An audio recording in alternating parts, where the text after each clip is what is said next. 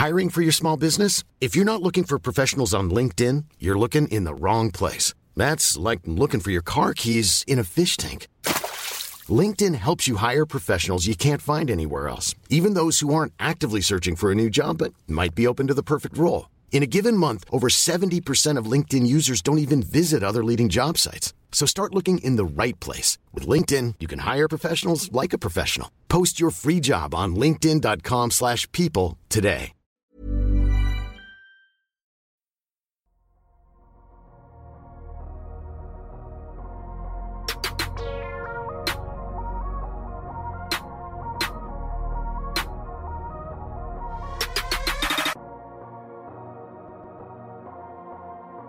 Nous sommes normalement en direct. euh, que d'émotions, messieurs, pour débuter. Ah, que d'émotions.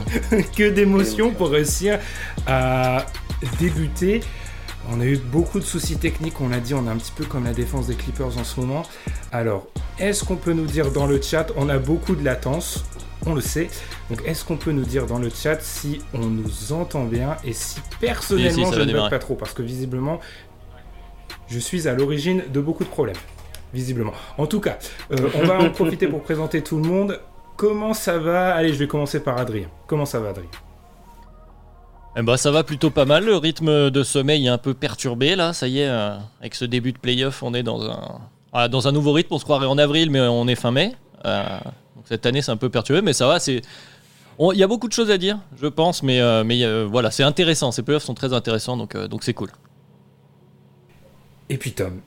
Tom, petite, petite anecdote marrante. euh, Tom se réveille au moment où Adrien se couche, donc c'est assez marrant sur nos conversations. Comment ça va Tom Ça va très bien, ça va très bien. Je récupère un peu euh, mon sommeil euh, tranquillement. Très bien. Donc, on attend vos questions sur le chat. On a déjà un petit programme plus ou moins euh, arrangé. Ou bonjour à tous. Ah, on a un bonjour à tous. Je pense donc qu'on est plus ou moins en, en bonne position. Alors, cette semaine, il y a un énorme temps de latence entre le chat et vous. Donc, entre notre enregistrement et vous. Donc, on va essayer de s'adapter au niveau des questions. Euh, on commence, messieurs. On va peut-être commencer par l'actualité chaude et c'est le hit. Euh, 4-0 qui est vraiment? On s'est quitté après le match 1, qui est surpris de voir un 4-0 quand même? Parce que nous, la dernière fois, on s'est parlé entre nous, vous n'étiez pas là, c'était euh, Madiane et Alan à votre place. On avait vu un 1-0 et on avait dit, ah, on a l'impression de voir les mêmes bucks. Euh, on n'a pas vu les mêmes bucks sur les trois matchs d'après, on a vu un hit un peu en difficulté. Euh, Adrien, je vais commencer encore par toi. a surpris un peu forcément, même si on, comme vous l'aviez dit, ouais, sur le, match 1 euh, était assez accroché et on pouvait s'attendre à ce que le, hit retrouve quand même un petit peu de ses qualités qu'on avait pu voir dans la bulle. Je pense notamment à Jimmy Butler qui passe totalement à côté de cette série. On en parlait un petit peu en off aussi, hein, des, des Tyler Hero. Enfin, la plupart du, du hit passe. On est passé d'un hit peut-être qui surjouait entre guillemets dans la bulle à un hit qui a presque sous-joué sur, euh, cette série-là. Donc le 4-0 est un peu surprenant, mais après, en regardant les matchs dans les, faits, euh, bah, il y avait une classe de différence, c'est clair et net. Donc euh, finalement, on n'a jamais senti les Bucks en danger après le match 1. Peut-être que si le hit prend le match 1, la série a une autre physionomie, mais, pour ce qu'on a vu, le résultat est assez logique. Ouais, la même chose que toi, en fait, moi je suis assez surpris que ça. Moi, je voyais vraiment Milwaukee passer, mais je ne m'attendais pas à un sweep, surtout à un sweep euh, avec tant de, hum, tant de disparité en fait, entre les deux équipes. Vraiment, euh, surtout, c'est vrai que enfin, on- le, premier match, le match 1, aurait pu être un peu euh, une fenêtre d'alarme dans le sens où Miami bat son record de 3 points de franchise avec 23 points et finalement ils finissent par prendre le, le match en prolongation alors que, que Milwaukee, de son côté, n'a rien mis dedans. Et euh, ben, au final, ben, ce qui s'est passé après, c'est que l'adresse du 8 s'est totalement euh, effritée, puisqu'ils ont mis juste 28 3 points sur le reste de la série, là où le Bucks a repris son adresse normale. Quoi. Et euh, ben, le Heat, ils ont vraiment eu des problèmes offensivement, en fait. C'est-à-dire qu'ils ils avaient changé d'identité en étant, en devenus une équipe offensive. Et au final, ben, là, c'est l'attaque qui leur a posé énormément de problèmes. Ils avaient énormément de difficultés sur demi-terrain, notamment. Je suis assez d'accord, moi je vais, je vais en parler, mais mon, mon gros. Ça me fait mal de dire ça, mais Bama Bayo, j'ai été euh, très déçu de sa série, c'est un joueur que j'apprécie. On, va en parler. Juste un petit commentaire de Jules Morel qui nous dit perte de Crowder, pas remplacé, leur fait mal, surtout que l'année dernière il était super bon contre les Bucks. Crowder, moi, moi, mon souci avec ce hit, je l'ai déjà un peu dit, c'est que j'ai l'impression que c'est un duel de génération il y a Jimmy Butler au milieu. Il y a des jeunes joueurs euh, peu expérimentés euh, Alabama Debayo, à la Duncan Robinson, à la Tyler Hero. Et il y a des joueurs qui sont clairement à la, en fin de route ou même en sortie de route plutôt, euh, des Trevor Ariza, des André Godala, etc. Donc c'est assez compliqué. Il y a peu de joueurs dans leur prime et c'est sûr que Crowder est techniquement dans son prime, si on veut. Donc, donc il leur manque ce genre de joueurs. Et puis, on a quand même. Moi, j'ai eu la sensation de voir une équipe en fin de route. Enfin, vraiment, je parle physiquement. Je parle. Ils sont. Ils, sont carbonisés, je pense. Je pense vraiment qu'ils étaient carbonisés. Enfin, là, je te trouve, te trouve un peu dur dans le sens où c'est juste que, enfin, ils n'avaient pas, ils avaient pas de quoi matcher en fait les Ah non, mais moi je parle physiquement en fait. Je parle pas en ah, termes de niveau de jeu. Physiquement, je pense que euh, Enfin, on l'a dit, hein, c'est les deux équipes qui enchaînent le plus avec les Lakers. Je pense qu'ils sont, euh, carbonisés. Je pense vraiment qu'ils étaient carbonisés. Mais pour revenir sur l'histoire de Crowder et de, l'effectif, c'est vrai que euh, bon, il y, a certains profils qui ont, ont manqué. Moi, je pense surtout euh, les, nos amis Stretch, qui sur cette série auraient pu jouer. Il y a Crowder aussi. C'est vrai que du coup, tu te retrouves avec, avec beaucoup de minutes, par exemple, sur un André Godala, et ça rejoint un peu ce que tu disais sur le sur le souci physique. Sur André Godala, hier, il joue encore 26 minutes, euh, quelque chose comme ça. Euh, je pense que ça démontre euh, effectivement une limite dans cet effectif, où ça a été compliqué de répondre aux défis physiques, notamment des, des Bucks. Mais il n'y a pas que ça. Effectivement, il y a tout ce qu'on disait sur. Bah, ça a été beaucoup évoqué, hein. les gens ont beaucoup discuté autour de cette série, mais le, guard play, Tyler Hero qui est un peu redescendu sur terre, même si, comme il fallait pas trop l'encenser l'année dernière, il faut pas trop le démonter maintenant, hein. ça reste un jeune joueur. mais Dragic qui est revenu plus dans des standards qui est pas mauvais, hein, mais plus correct, alors qu'il a, aussi un petit peu surjoué. Il y a eu cet effet bulle, et effectivement, bah là, euh, ils, sont revenus à la réalité, mais il faut aussi rien enlever aux Bucks. C'est pas que le hit qui a perdu, il y a les Bucks qui ont gagné aussi. Et surtout les Bucks, ils les ont battus, tu vois. Enfin, on, a, on a souvent demandé, par exemple, les ajustements. Euh, on se plaignait des manques d'ajustements, de ne pas voir Giannis sur Butler l'an dernier, de ne pas voir, euh, de pas voir ce match-up-là. Au final, ben là, collé, s'est collé Butler. Et euh, bah, c'était pas la même chose, euh, c'était pas la même chose pour Jimmy, hein, malheureusement pour lui. Et on voit en fait, ils ont été vraiment gênés par la force, bah, que ce soit Bama Bayo et que ce soit euh, Jimmy Butler. Enfin, limite sur cette série-là, tu peux te dire que le, trio majeur des Bucks est meilleur que ces deux joueurs-là. Et en fait, ils ont eu un problème pour lutter face à la puissance de ces gars-là. Jimmy Butler, là où notamment Jimmy Butler, il a eu énormément de problèmes offensifs. Il termine la série avec euh, en mettant moins de 0,8 points par euh, shoot tenté. Donc ça c'est incroyable, surtout que c'est un gars qui, euh, qui pendant la saison régulière était sur un très bon rythme offensif. Et en fait là il, a eu des problèmes totalement pour créer de la séparation, puisque Jim Butler c'est un gars qui crée et qui va dans ses spots en créant de la séparation essentiellement avec sa force et sa puissance physique, sauf qu'on lui a opposé des gars qui, ont aussi une grosse force fonctionnelle, donc il avait plus de mal à aller dans ses spots, et c'est un peu déréglé euh, toute l'attaque du hit. Quoi. Et même Bama Bayo, on se souvient de sa, son image signature face à Daniel Tice, où euh, il, euh, il, l'écrase il écrase totalement avec sa puissance physique.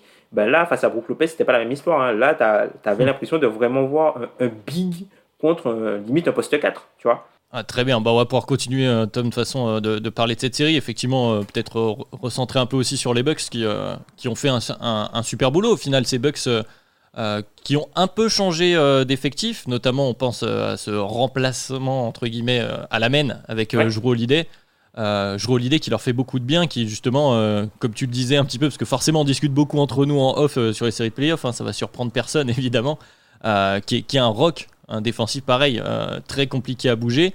Et euh, les Bucks qui ont gardé cette euh, identité défensive à, comment, dire, à choisir, à laisser certaines zones du terrain à l'attaque adverse, et donc obliger le hit à jouer au mid-range, à faire soit les décisions comment dire, en mid-range de distribution, soit prendre les, tirs, et ils l'ont pas forcément bien fait, notamment bah, par ses guards et par justement Bam, dont on parlait jusque-là. Bam qui n'a pas été qui pas été aussi bon euh, que, que, ce qu'il a pu être l'année dernière.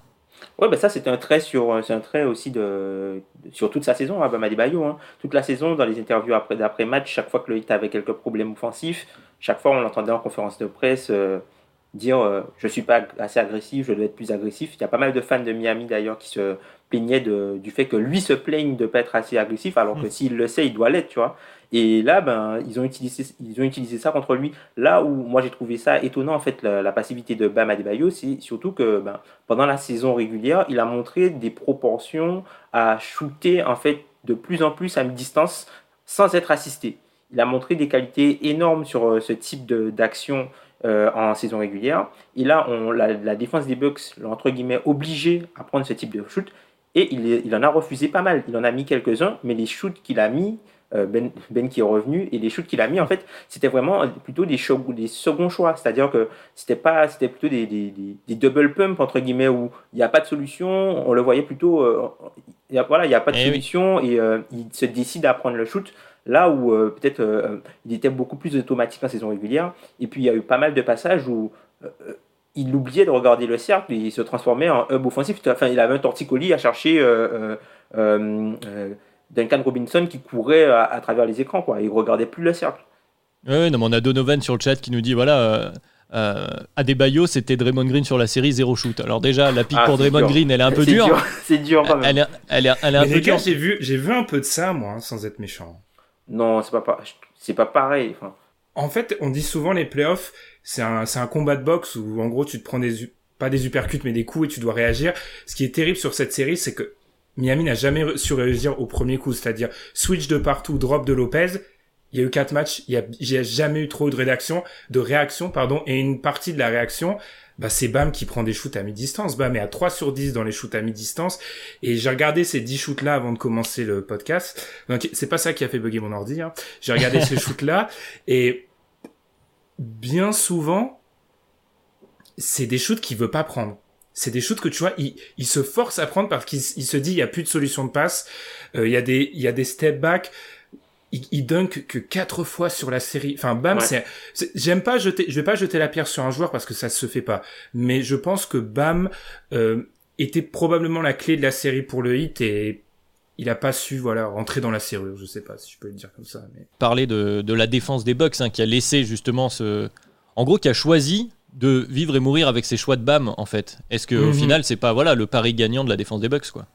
Totalement. Enfin, c'est on critique souvent Bud, mais là, euh, faut, faut dire bravo. Enfin, c'est le, le choix était le bon et je, je, moi, je suis surpris. Alors, Bam n'a jamais été un très grand.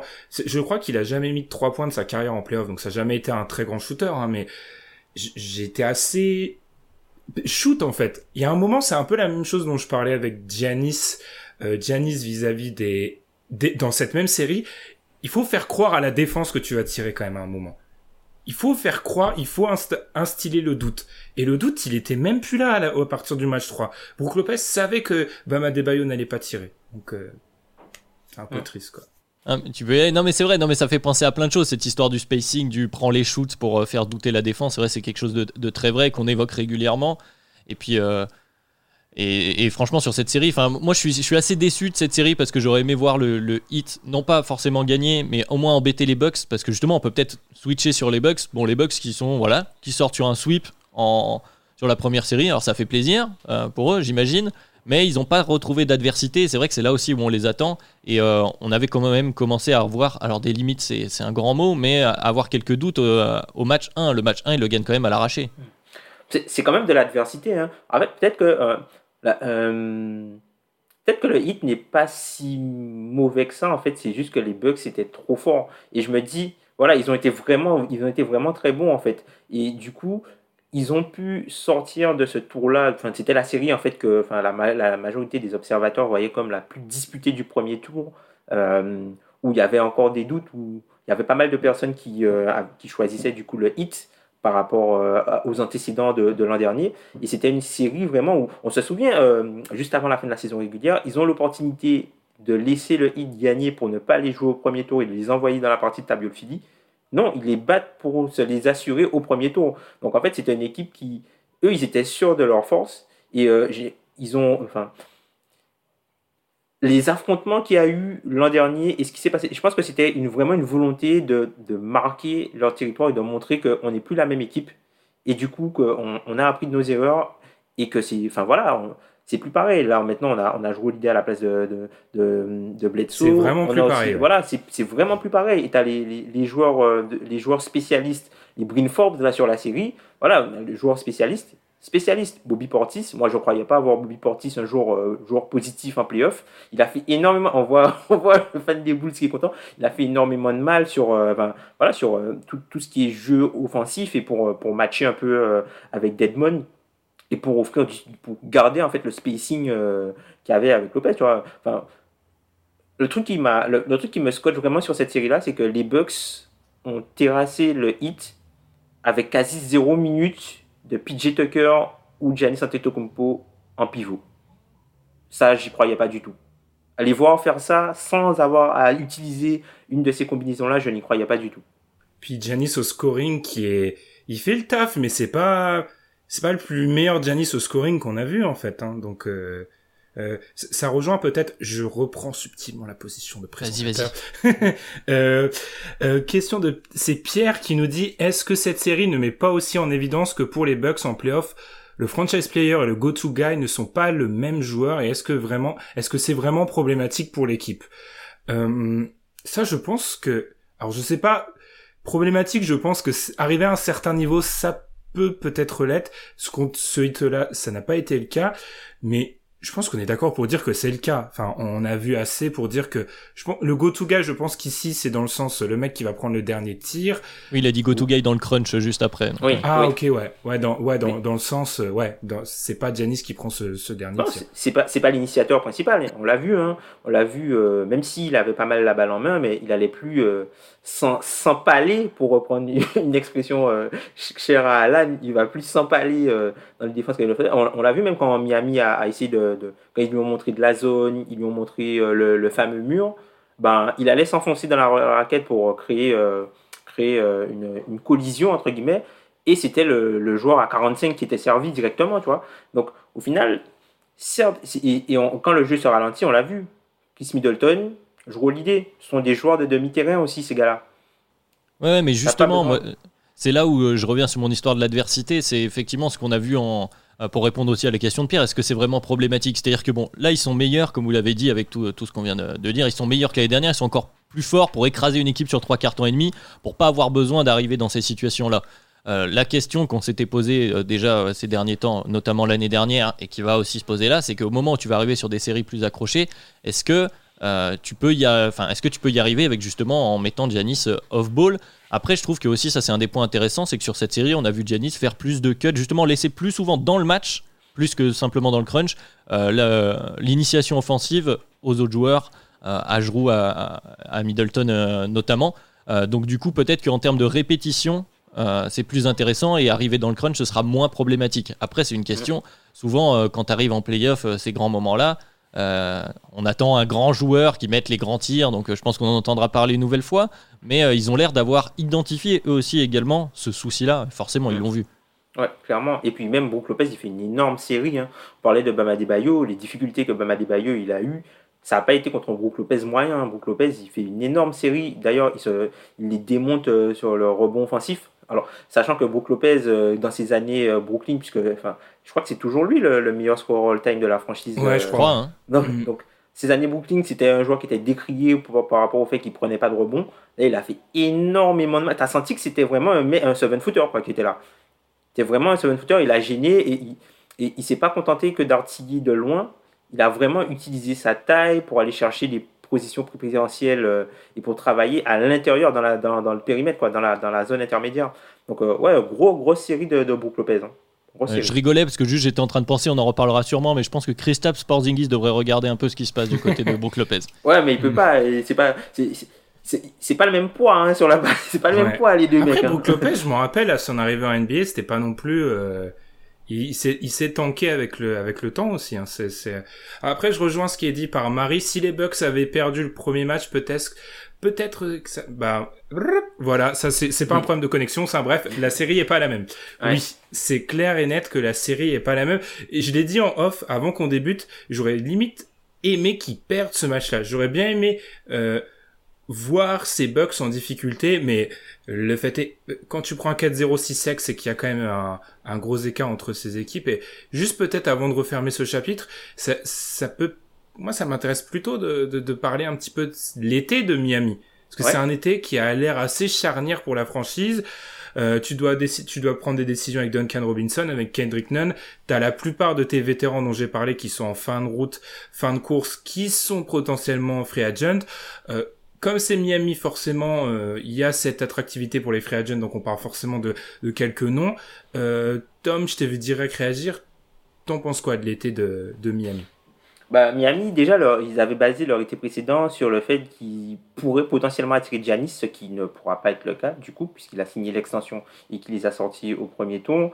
Donc là, euh, je pense que ils vont peut-être plutôt regarder euh, du côté de Los Angeles pour voir ce qui se passe. Moi, ce qui, la, problématique qu'il y a avec Miami, c'est comme tu l'as dit, les joueurs qui euh, quittent la masse salariale sont des joueurs qui ont des minutes pas, on n'est pas dans le, cadre du Chandler Parsons ou voilà, ce sont des joueurs qui ont, ce sont des joueurs qui ont des minutes. Donc si ces joueurs-là partent et que tu te sépares de leur cap hold pour récupérer ton cap space et signer un joueur, tu ne pourras plus signer ces joueurs-là. C'est-à-dire que si tu as, euh, par exemple, disons que tu as euh, Ariza, euh, tout ça, les mecs sont plus sous contrat, mais tu as quand même les cap hold.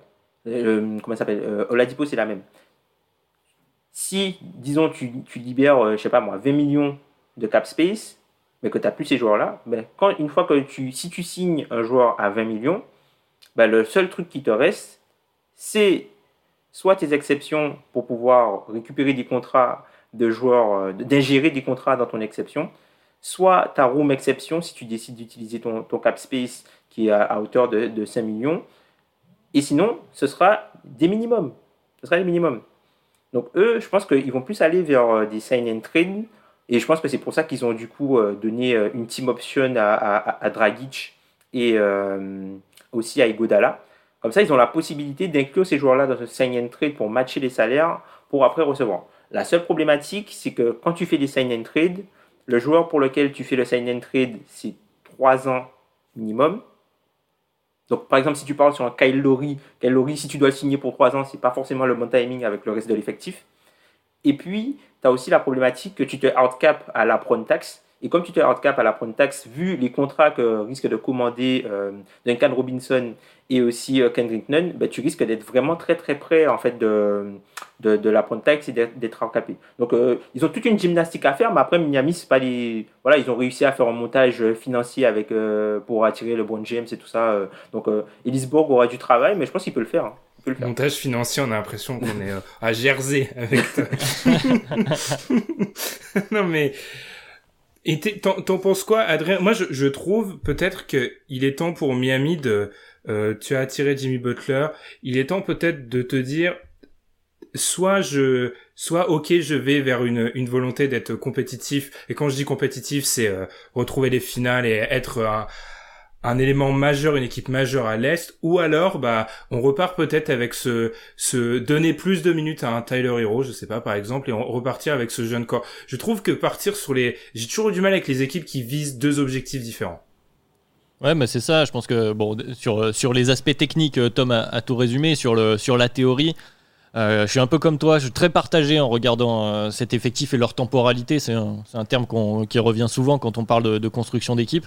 C'est vrai que là, Jimmy Butler, puis en plus à Miami, je les vois pas euh, avec Jimmy Butler renoncer encore à cette, euh, euh, comment dire, cette génération, en tout cas sur les quelques années à court terme, d'essayer d'être compétitif. Donc je pense que c'est encore ça l'objectif, avec Jimmy et Bam donc, au centre.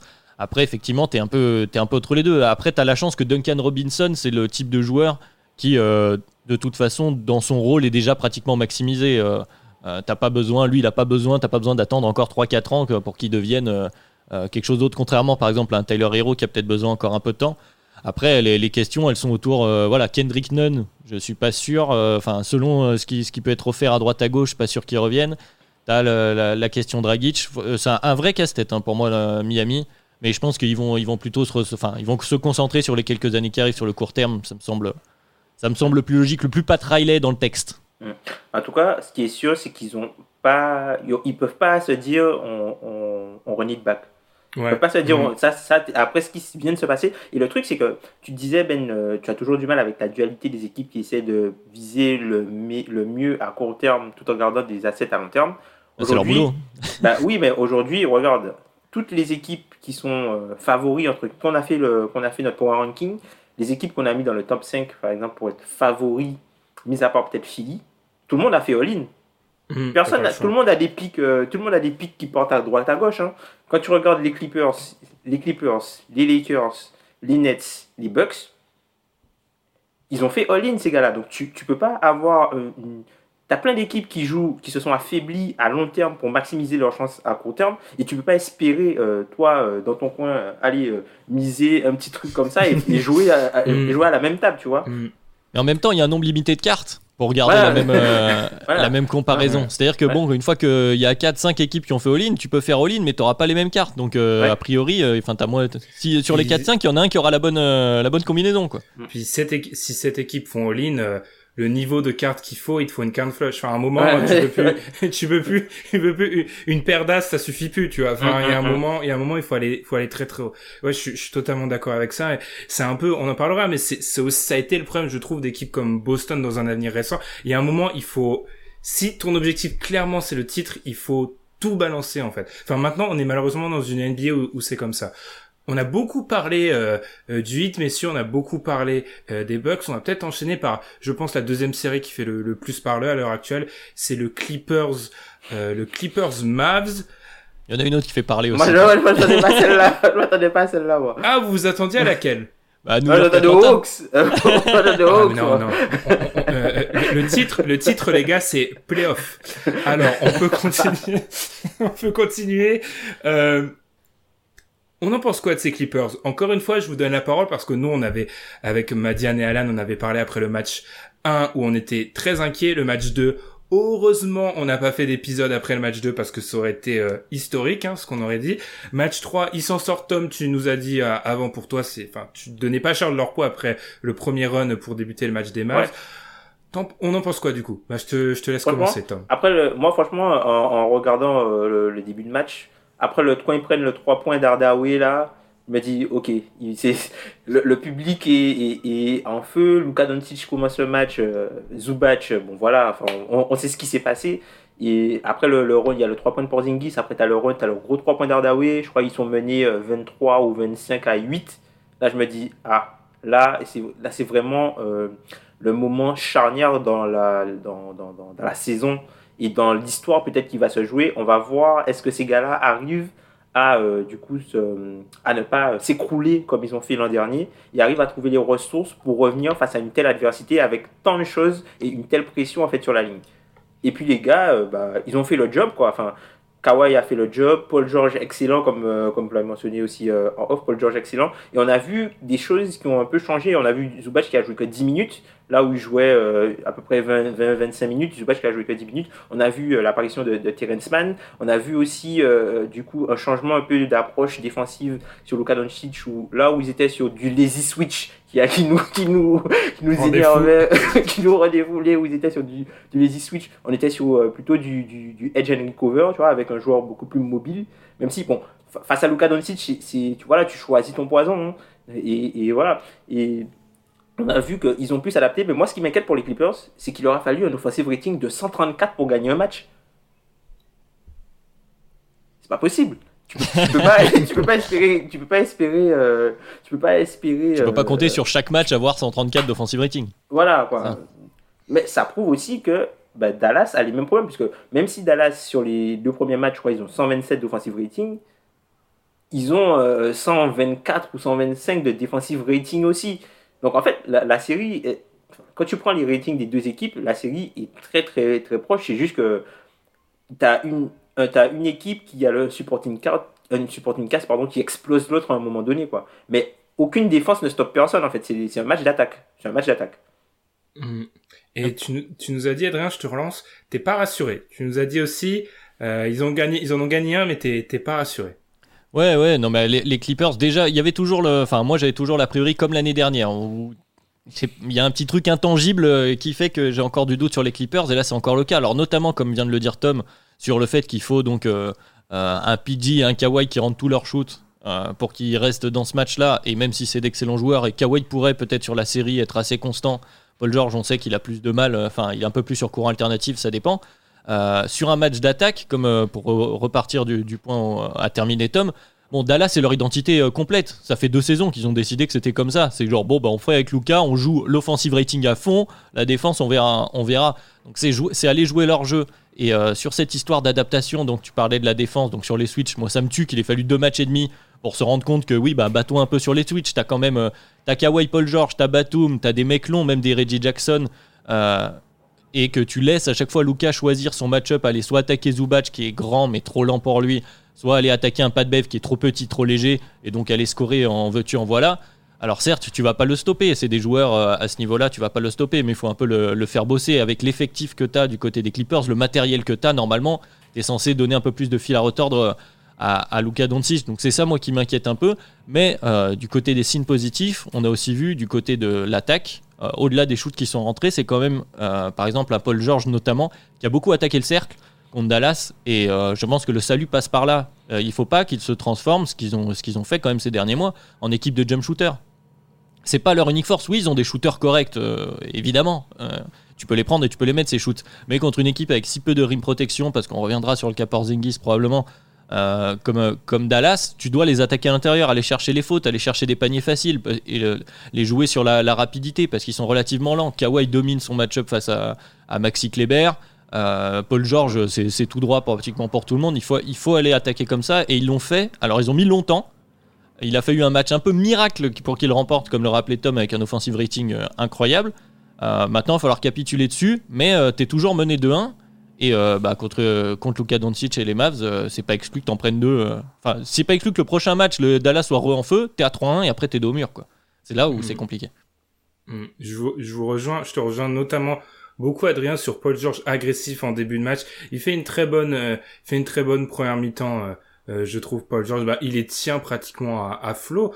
Hein, je sais que ça, ça fait toujours des retweets de taper sur Paul George, mais cette série, il est loin d'être, il est vraiment loin d'être indigne hein, sur cette série Paul George.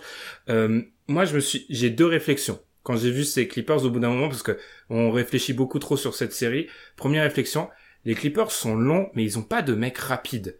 Et ça, je trouve que c'est un vrai problème. Ils ont pas de mec qui, sur un pas, est capable de faire de la différence. Ils sont tous longs, et, etc. Et moi, je le vis un petit peu comme une défaite personnelle parce que euh, on, ça fait plusieurs années dans le site que je dis, les gars, le 5 ultime, c'est que des ailiers qui shootent, qui défendent, qui switch, et c'est imbattable. Et là, je me remets d'une chose, c'est que la vitesse reste importante pour faire des différences sur du 1 contre 1, et le playmaking aussi. Euh, c'est c'est quelque chose dont on reparlera, on en a déjà parlé entre nous pour un, un Kawhi Leonard, par exemple, où euh, euh, son niveau de playmaking est pas au même niveau que les joueurs de, de sa trempe des, des, des, top 10 NBA. Puis je me suis aussi fait la réflexion dans cette idée, alors là c'est pas très palpable, c'est pas très terrain, on, évite d'en parler, mais je me suis dit, en fait cette équipe, il y a, y a jamais, dans, dans cet effectif, il y a jamais eu de mecs qui ont été en position d'être des leaders. Je me dis ça, j'aime pas parler de leader, mais Kawhi Leonard, c'est la, c'est à chaque fois c'est la l'énorme cerise sur deux gâteaux. C'est la cerise des Spurs, c'est la cerise des Raptors. Paul George, il a, quand il explose dans ses premières années avec Miami, il est dans un collectif où il a déjà des vétérans. Il a déjà des David West, etc. Ensuite, à OKC, c'est l'équipe de, de Russell Westbrook. Et là, peut-être qu'ils sont mis dans une position nouvelle. Donc, quand je me suis dit ça avant le match 2, avant le match 3, pardon, et du coup, j'ai été agréablement surpris de les voir réagir comme ils l'ont fait. Mais ça, c'est un élément qu'il faut peut-être prendre en compte. C'est, ils ont, ils ont jamais été euh, obligés d'être un petit peu les capitaines d'un bateau. Donc peut-être que ça, c'est assez difficile pour eux. Bah, il y a eu l'année dernière, il y a un moment donné, euh, normalement, ils sont censés apprendre. Je, fais partie de l'école qui pense que ça s'apprend pas, ça. Mais, mais, je, pense que ça, ça, ou, ce sont des vétérans NBA, ils n'ont jamais vraiment été, mais après c'est hors terrain, j'aime pas parler de ça parce qu'on n'est pas dans le vestiaire, etc. Mais... Ouais, mais. mais après, un, un niveau moins, t'as quand même Rondo qui a, qui a été ramené un peu pour ça aussi euh, on parlait souvent de Rondo font clairement, c'est euh, par exemple, c'est une transaction entre guillemets qui a été critiquée par les médias NBA et qui a été saluée par les joueurs. C'est un, joueur de joueur en fait, Rondo. C'est un joueur de joueur. Et euh, bah, du coup, je pense que son, peut-être que lui, son, son apport est peut-être un, peu sous-estimé. dans, le sens où leadership vétéran. Alors même si, ok, c'est c'est quand même un gars qui est devenu journeyman, mais il a quand même eu des, des expériences et c'est un, un, vétéran reconnu. Tu as aussi, bon, dans, dans, à un degré moindre, Batum à Charlotte, à Charlotte à la base, il faisait partie du, du noyau avec Kemba. Alors c'était pas forcément le, leader, mais ça faisait partie des joueurs les plus joueurs les plus expérimentés. Donc même si, comme tu dis, même si euh, ce sont quand même des joueurs qui ont, il y a pas de, il a pas de, à part euh, à part Terrence Mann, qui est euh, probablement le joueur auquel peut-être tu ferais bien référence, le joueur le plus rapide entre guillemets sur le sur le premier pas. D'ailleurs, qui été très bon, le, joueur un peu électrique entre guillemets de, de, de, de l'équipe. Ben, tous les autres joueurs, ils ont quand même du vécu dans la ligue, en fait. Ils ont du vécu dans la ligue. Au bout d'un moment, euh, alors oui, je veux bien que je veux bien que tu n'as jamais été en position d'être le leader, même si bon, pour Paul George, je pense que ça se discute quand même. Vu que, enfin, même si c'était le leader technique, tu avais, comme tu l'as dit, euh, des David West, des Roy Hibbert, euh, des... avais, des vétérans. J'aurais dû peut-être ajouter un truc, le leader d'une équipe avec autant d'ambition. Parce que là, c'est pas le leader de, des, huitièmes, comme Paul George a pu l'être après euh, cette euh, cette version des, des Pacers. Là, c'est le leader d'une équipe qu'on qu'on annonce quoi, les Poopmakers, ils les ont top 3 NBA. C'est pas... Il y aurait que Kawhi, mais même Kawhi, enfin, c'était pas vraiment le cas aux Spurs. C'était pas ah, vraiment le cas aux Spurs. Le, le, plus profil euh, comme ça, tu l'as cité. Hein. À Toronto, c'était Laurie. Hmm. Enfin voilà, j'aime pas porter le débat sur ce genre de questions, mais ça m'a un petit peu euh, choqué. Et j'ai vraiment bien aimé, vous en avez parlé, mais sortir Zubac et cette série, pour moi, elle, elle dépend aussi beaucoup. Je pense que maintenant c'est c'est l'ordre du rêve, mais Sergi Baca, bon, il a pratiquement pas joué, ça fait deux mois qu'il joue plus, mais cette série-là, on, elle est pas du tout pareille y a Sergi Baca parce que ça change beaucoup d'éléments pour les pour les Mavs. Et c'est c'est ce qui nous faisait croire dans ces un petit peu dans ces dans ces Clippers là on l'a déjà dit dans l'épisode précédent hein, dans dans, dans l'épisode euh, après les premiers matchs de de je, je, précise épisode qui avait été enregistré sur un classement fait auparavant. Hein, ça n'avait pas été compris. non, mais les Clippers sont pris une rousse, vous les avez troisième. Parce qu'en fait, ça avait été enregistré euh, avant. Euh, quelque chose à dire, les gars, d'autres sur ces maps Ouais, ouais, parce que comme tu parlais d'Ibaka, bon, qui est, qui est, questionable, et je vois, je vois un commentaire qui est passé de Tyrone Lowe qui dit que les Clippers ont trouvé un début de solution avec leur small ball. Donc, sous-entendu, euh, en sortant Zubac et en jouant assez long. Oui, je sais que Tom fait la moue, je te laisserai développer. C'est vrai que ça n'a pas forcément marché sur le game 2. Euh, donc forcément, mais euh, c'est vrai qu'avec leur, ils, paraissent un peu plus solides, enfin avoir un peu plus les outils vu euh, l'état du, de, comment dire, de la raquette de, Dallas et de leur, capacité au rebond à jouer avec des 5, avec Batum, avec avec Terrence Mann justement, avec un Reggie Jackson et peut-être avec sans, sans Zubac, même si effectivement comment dire, la situation parfaite, elle serait avec Ibaka en 5. En fait, c'est vrai que c'est bête en parlant d'un gars qui qui joue pas depuis, comme tu l'as dit, depuis plusieurs mois. Euh, qui est questionable encore, il me semble, pour le Game 4. Euh, mais euh, mais ce, serait parfait pour eux d'avoir d'avoir ce, profil-là pour, pour ce match-up-ci hein, face aux Mavs. Parce qu'après, pour le reste des playoffs, c'est autre chose. Je, rigolais pour ceux qui nous voient à l'écran. Bien évidemment, on le précise pour ceux qui nous écoutent en live, tout sera sera disponible en podcast. Le problème des Clippers, c'est pas les joueurs, c'est les gars qui gèrent l'équipe. Les mecs jouent comme le dimanche matin avec le coach joueur en départemental 5. c'est Adrien qui nous dit ça. Euh, moi, je trouve aussi, on ne sait pas ce qui va se passer. Hein. J'enterre pas les Clippers, mais pour moi, c'est un échec global de franchise hein, quand même, si si s'ils tombent là, parce que ouais, parce que on, l'a dit plus d'une fois, on a l'impression de voir la même série. Donc cette impression de voir la même série, elle incombe à beaucoup d'acteurs, je trouve. Pas seulement aux joueurs, pour moi bien sûr, le coach oui, mais tu peux aussi te dire du côté du front office, est-ce qu'on a fait alors la marge de manœuvre est quasi nulle, mais est-ce qu'on a aussi fait les bons ajouts, etc. Enfin, ça serait une réflexion globale de franchise parce que tu peux pas avec avec ce début de projet là, Tom, tu peux pas faire retomber toutes les responsabilités sur le coach et les joueurs quand tu pars sur une base comme ça. Je pense que la réflexion, si ils perdent, elle doit être collective, genre de franchise. Ouais, mais la ligue a, la ligue a changé hein, entre temps. Hein. La cartographie de la ligue, elle a changé entre le moment. Ouais, mais ils, perdent, ils perdent pas contre les Nets et les Lakers. Hein. Oui, oui, oui, je suis d'accord. Oui, je suis d'accord avec toi. Mais regarde, par exemple, Luka Doncic aujourd'hui dans le DH20, moi aujourd'hui, Luka Doncic dans le DH20, il est top 5. Mm Aujourd'hui, on peut pas dire que Luka Doncic n'est pas le meilleur joueur sur le terrain. On ne peut pas dire ça. Quand il joue, on peut pas dire. Et il y a Kawhi, il y a Paul George en face. Mais tu peux pas dire que c'est pas le meilleur joueur sur le terrain en fait. Et l'équipe des Clippers, elle a été montée du coup pour avoir du coup euh, le entre guillemets la menace, allez, la paire d'ailier, ce que tout le monde recherche, euh, la, plus dynamique de la ligue, et se font démonter par Luka Doncic. Il n'y a aucune solution. Ils n'ont aucune solution pour Luka Doncic. Donc limite, la, solution, et, je pense que c'est un début de solution de Tyrone il va pas chercher à forcément défendre mieux, il va chercher à mettre en place des choses pour scorer plus de points. Ouais, mais parce que je sais pas, genre oui, certes, Doncic, je sais pas, enfin, tu, tu, tu il est rentré dans cette catégorie des joueurs où tu vas pas les arrêter, tu vas juste essayer un peu de les freiner. Mais à, à choisir ton poison, je trouve que tu vois, on en a beaucoup parlé. Effectivement, je vois encore des, des commentaires qui parlent des adaptations quand même. Euh, alors, commencer le game 3 euh, en laissant euh, Zubac et en, et en faisant, euh, comme on disait, c'est même pas en laissant les switches, c'est genre limite, tu lui dis bon bah vas-y, on met Zubac direct sur Luca dès le début de la possession, comme ça au moins c'est réglé, on s'embête pas à mettre un pic et ça va plus vite. Non mais voilà, ça, ce, ce, ce, genre de choses là, c'est trop facile pour Luca, il faut quand même le forcer un peu. On sait que c'est un joueur qui aime, les grands, qui, aime les grands matchs malgré son jeune âge et qui fait souvent les bonnes décisions, mais il faut quand même le forcer à bosser. Et quant à cet effectif des Clippers avec donc Kawhi, Paul George, même un Batum, tu dois un peu quand même aller le chercher parce que la question qu'on se posait euh, l'année dernière d'ailleurs déjà euh, sur Luca face à ses Clippers, c'est aussi sa capacité à physiquement tenir sur le long de la série. Là, c'est trop simple, il se, se dépense pas tant que ça, euh, Luca. Et je pense qu'il faut aussi amener là-dessus parce que les Mavs ont certes, bon, ils ont quelques joueurs un peu physiques, mais dans l'ensemble, je pense que c'est pas une équipe qui, qui, répond le mieux, une des équipes qui répond le mieux à un défi physique fort, là où théoriquement les Clippers ont une équipe quand même de, voilà, de guerriers pour rentrer dedans. Et je pense qu'il faut aussi un peu le faire taffer là-dessus. Tu peux pas abandonner totalement en disant bon bah Lucas est mort, on va essayer d'aller voir ailleurs. C'est ça. L'année dernière ils perdent pas contre Lucas. je veux dire, euh, je, je, trouve. C'est pas le même Lucas. Hein.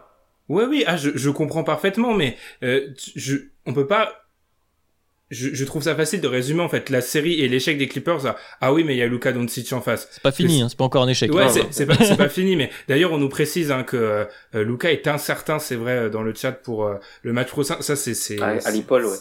ça c'est très très très important. Mais une qui semblait avoir un petit truc aussi. Mmh.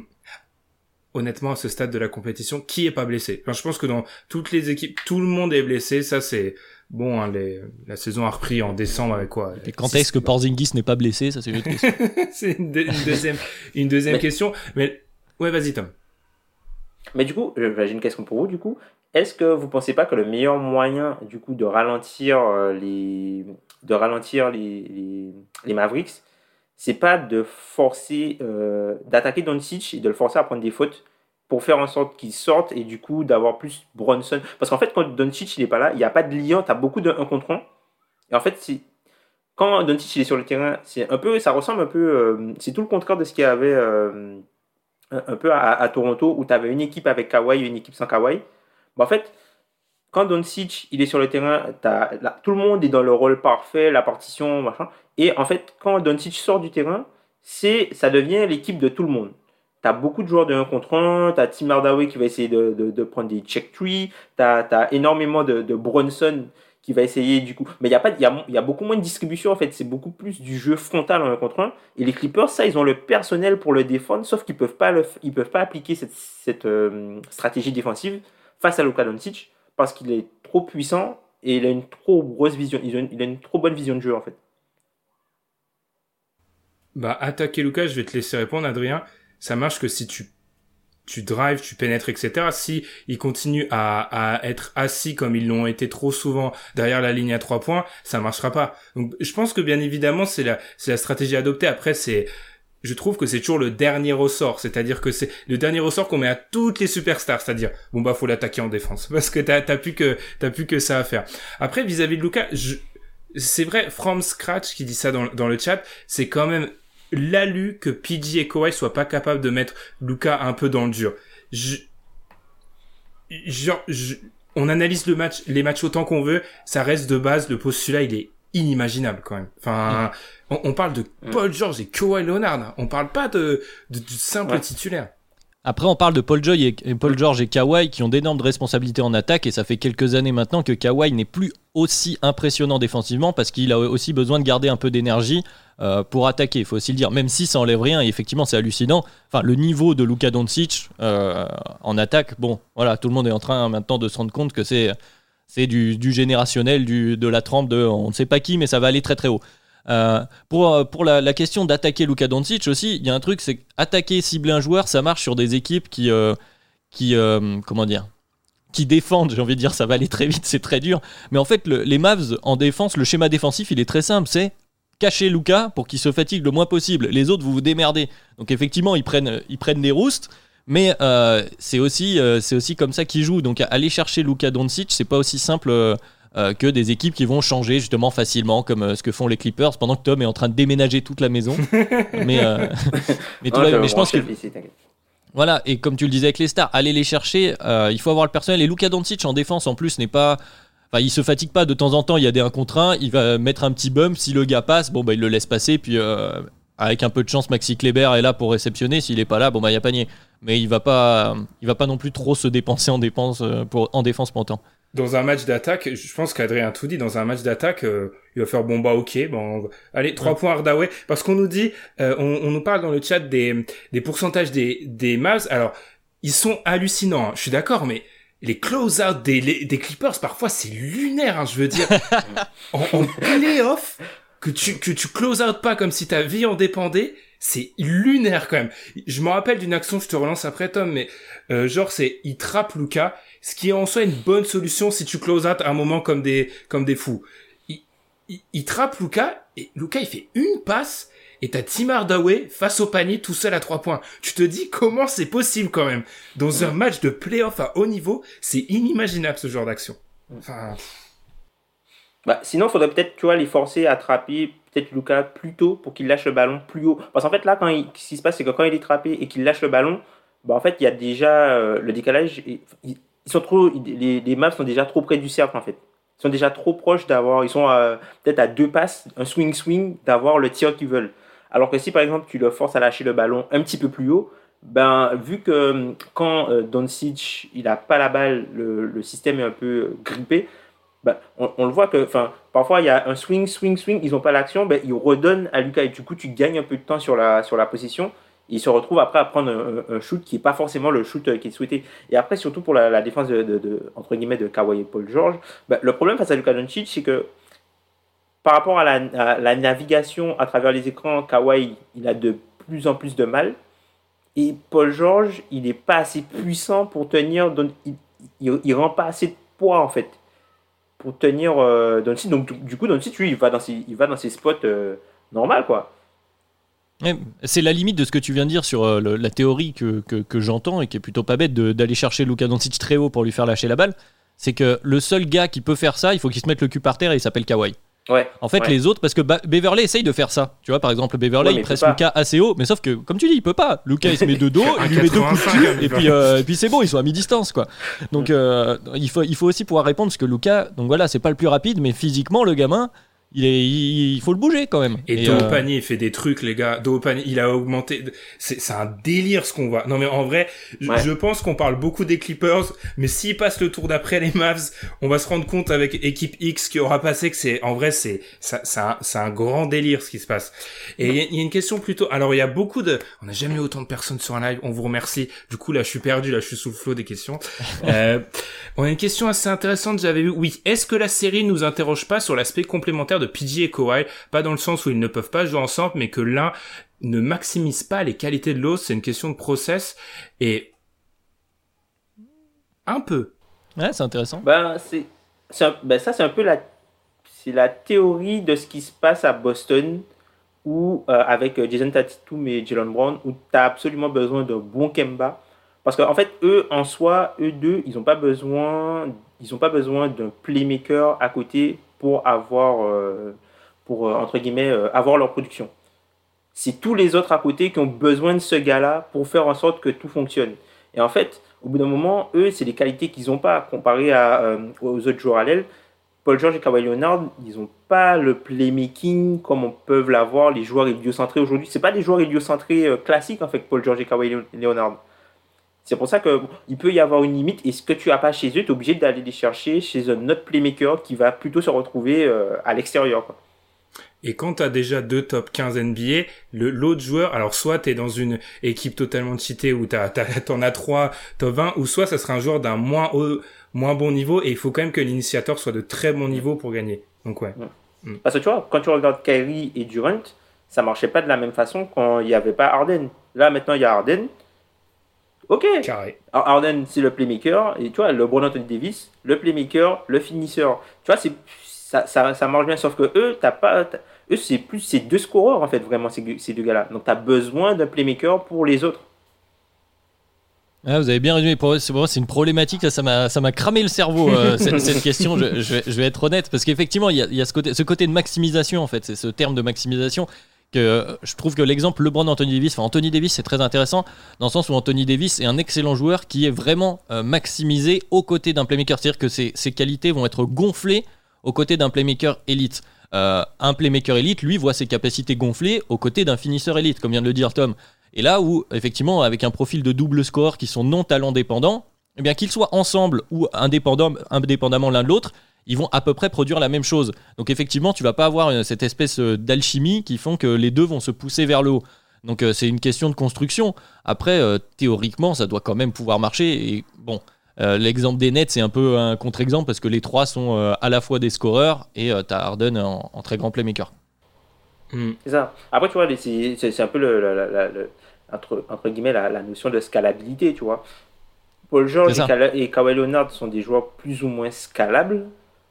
Alors, un autre playmaker, mais pas Peux-tu expliquer en 4 mots la scalabilité, Tom hmm je t'en donne 6. Allez, je t'en donne 6 de mots. Euh, en gros, c'est le fait de de ne pas en fait de pouvoir être euh, ajouté, inséré dans n'importe quel système et faire en sorte de bonifier le peu importe le système que tu vas euh, dans lequel tu vas. C'est-à-dire, ah, ah, ce serait en gros si c'était dans le dictionnaire, tu aurais eu Clay Thompson à côté. Scalabilité égale Clay Thompson. Voilà. C'est-à-dire que Clay Thompson, tu peux le déposer, enfin, le Clay Thompson avant la blessure, tu peux le déposer dans, le déposer dans toutes les équipes de la ligue. L'équipe sera meilleure. Sauf si tu as, euh, sauf si as euh, euh, un guard qui s'occupe de la création. Mais même, tu peux même le mettre au poste 3, tranquille. Oui.